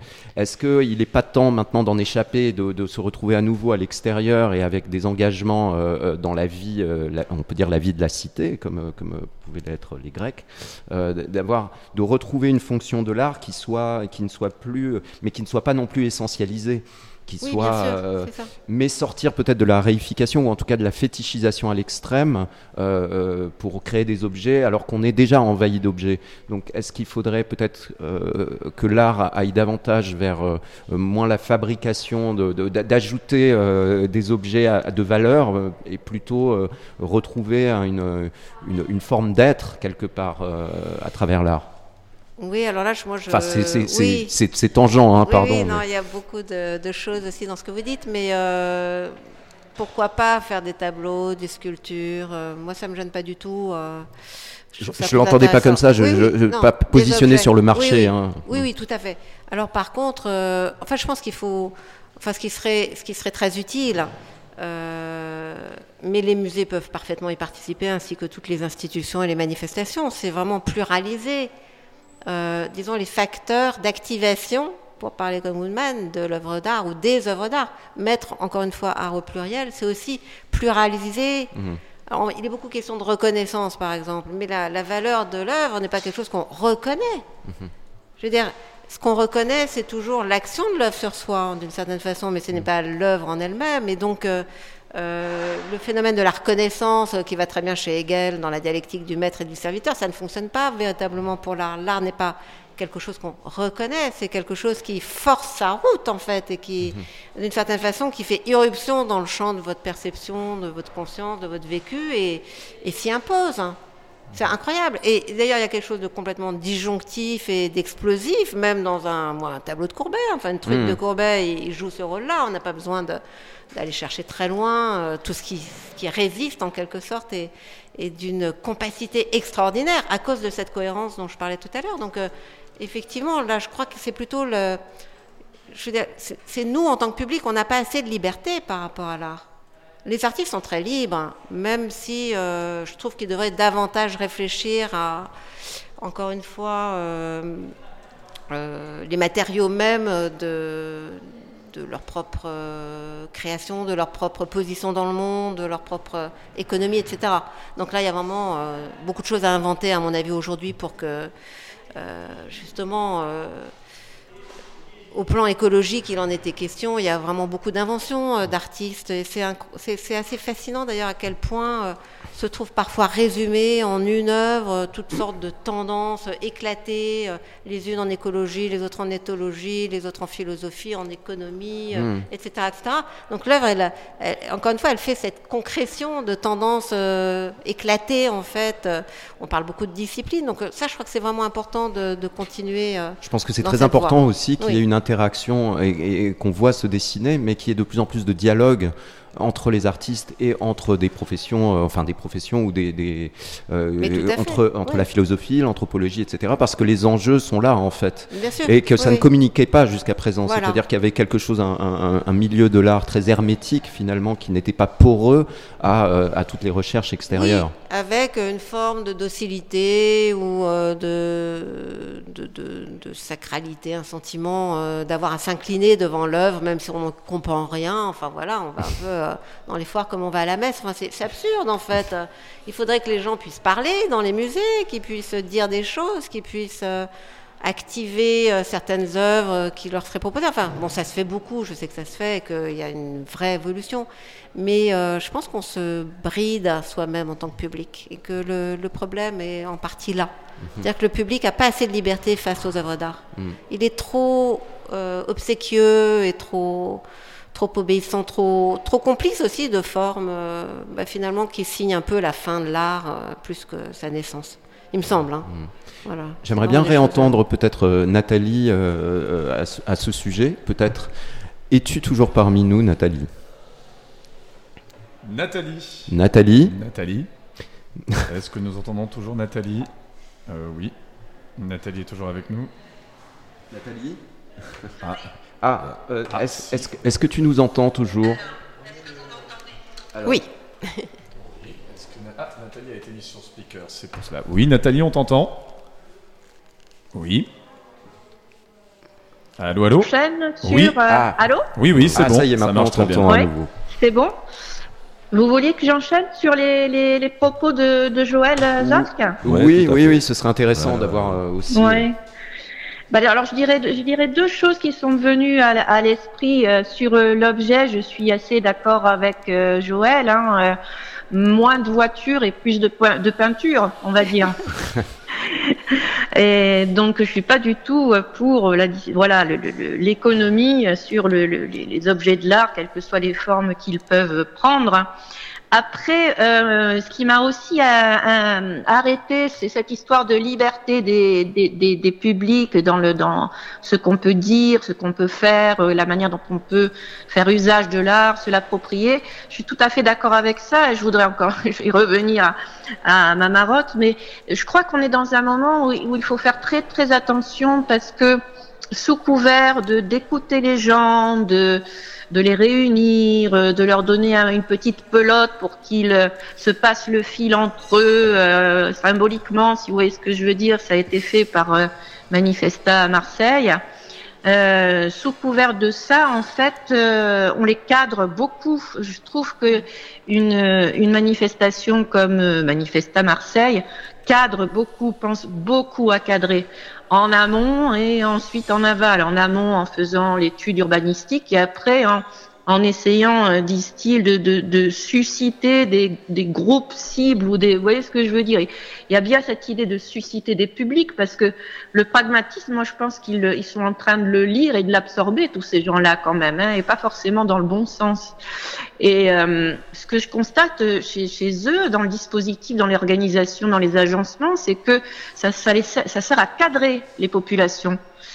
Euh, parce que bien sûr, ils ont peur du débordement, je pense. Hein. Et la, la, une liberté de, des, gens dans l'appréciation de l'art, et, une liberté des artistes même, hein, je ne vois pas comment elle peut se faire sans que les, les, les, spectateurs, euh, les, les, gens et les artistes inventent leur propre, justement, leur propre dispositif, leur propre cadre. Euh, ça me semble être aussi une, une condition préalable importante à l'exercice de cette liberté. Et si ça peut pas vraiment encore se faire dans les musées ou dans les, les, les manifestations qui cherchent à cadrer comme ça, ah ben on, on le fera autrement. Mais euh, donc voilà, c'était juste pour euh, amender et aller dans le sens de ce que disait euh, Joël Zask tout à l'heure. Oui, je pense à, à la. C'était Monumenta de Ferrat. Allô? oui. Voilà, où je. J'avais été très frappée. J'avais écouté les. euh, les. Disons, les entretiens euh, avec Richard Ferrat euh, qui étaient enregistrés et donnés aux, aux visiteurs.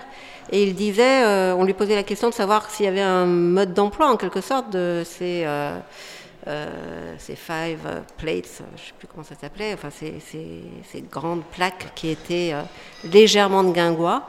Il disait non, elle s'est pas du tout fait pour donner, disons qu'il n'y a, aucun point de vue privilégié.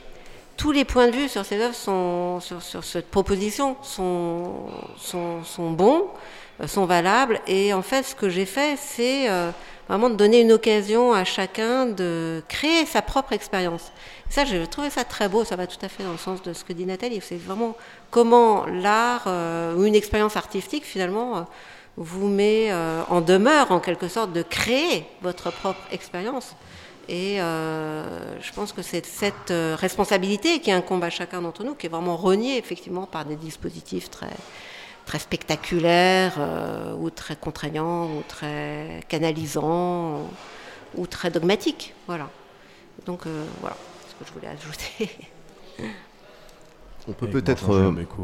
Peut-être entendre Eric aussi euh, synthétiser un petit peu tout ce qu'on tout ce qu'on enfin synthétiser en tout cas peut-être peut-être nous donner une, euh, une euh, quelque chose qui aille dans parce que ça va tout ce qu'on est en train de dire là va éminemment dans le sens de, de ce qu'on dont on a déjà discuté hier pour parler de la revue de Switch on Paper tout ça semble aussi se coordonner. Est-ce qu'on on- on n'entame pas là justement un processus de réflexion collective pour justement déclencher cette nouvelle euh, structuration euh, de l'art aujourd'hui?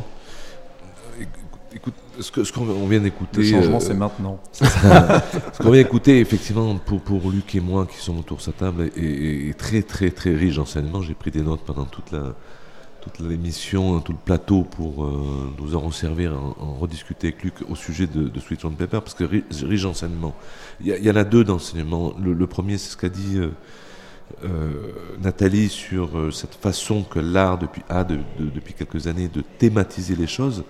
Effectivement, nous on le vit avec Luc à, travers les, les textes qu'on commande, cette, cette surenchère de la, du thème. C'est évident ce que dit Nathalie, mais en même temps on ne peut pas y échapper, c'est assez étrange, c'est euh, quelque chose qui nous revient en permanence, mais quand même on a trouvé avec Luc un, petit subterfuge pour éviter quand même la systématisation. Julien peut en témoigner, c'est qu'on supprime de tous les textes, quels qu'ils soient, deux mots, c'est questionner et interroger. C'est-à-dire qu'on refuse qu'une œuvre questionne ou interroge. Elle incarne un sujet. Convoquer aussi, il faut arrêter avec. Convoquer, non, on, on l'a pas beaucoup ça. On a surtout beaucoup questionné, interrogé. Et donc on a supprimé ces deux termes, souvent en, en ne le disant pas aux auteurs. D'ailleurs, ça c'est drôle. euh, C'est un petit jeu qu'on mène euh, pour éviter effectivement ce- cet effet de thématisation. Et après, pour rebondir, euh, je ne sais pas la synthèse, mais sur la, la citation euh, que tu as lue tout à l'heure, euh, Julien. euh, elle est, voilà, ce que, ce que Joël a écrit il y a quelques années, en 2003, c'est bien ça, donc euh, Julien a, répété aujourd'hui. C'est magnifique, en même temps, c'est une idéalisation de, l'art. C'est-à-dire que on, on a, on est confronté à ça aussi, c'est-à-dire qu'au-delà des thématiques, des sujets, les, artistes ont envie d'idéaliser leur travail, envie d'être dans une situation d'idéal et de d'implication, d'implication dans la société. Mais c'est pas si évident que ça, parce que pour reprendre le terme de John Dewey, que après Debord a, a repris la, la- séparer la séparation, cette esthétique dit la séparation. Oui, mais en même temps, l'art aussi, est-ce que c'est pas une façon de faire comprendre à quel point on est séparé du monde? C'est-à-dire renverser le postulat. C'est-à-dire que c'est souvent, moi, je suis très, euh, je pense que Luc par- partage la même chose. Je, je, comprends rien au, mo- au monde qui m'entoure. Et, bizarrement, les artistes et leurs œuvres me permettent de comprendre, de mieux comprendre cette incompréhension en fait que j'ai par rapport au, monde, ces doutes, etc. Et, ces deux euh, versants, ces deux thématiques, enfin ces deux sujets qu'on a abordés euh, euh, cet après-midi sont, sont en tout cas riches d'enseignements pour moi. Je sais pas ce qu'en pense Luc aussi, mais c'est intéressant. Voilà. Luc, on ne t'a pas beaucoup entendu. On m'a pas beaucoup entendu, mais j'ai beaucoup écouté, en effet. Et j'ai effectivement euh, beaucoup pris de, de notes. Moi, en fait, ce qui, ce qui, ce qui me frappe, alors ce que je retiendrai à titre personnel, et c'est absolument pas une, une synthèse, hein, c'est, c'est plus moi une, une réaction personnelle, c'est justement cette, euh, cette question du rapport euh, individuel à, à, à, à l'œuvre ou, ou, à l'art, et en, et en quoi est-ce que l'art euh, finalement nous, nous, oblige à, réagir ou, ou, nous transforme ou, ou nous amène à, être un, un, tant soit peu différent. En fait, c'est un peu l'un des, l'un des fondements de, la revue qu'on a, qu'on imaginé avec Eric. Et, je me disais au fond de moi, quelque part, est-ce qu'il n'y a pas euh, un antagonisme euh, quelque part entre la nécessité pour chacun de, se confronter à l'œuvre euh, finalement comme une expérience très, très intime et très personnelle. Euh, Joël, vous disiez tout à l'heure que on peut chacun avoir un point de vue sur l'œuvre et quel qu'il soit, il est, il est valide. Il n'y a pas de vérité. Chacun peut effectivement avoir son, son, son rapport intime et personnel avec l'œuvre. Et donc, plaît, hein. pardon? Il n'y a pas de quand, quand, elle plaît. Quand elle plaît. Quand il y a des mauvaises raisons d'être. Euh...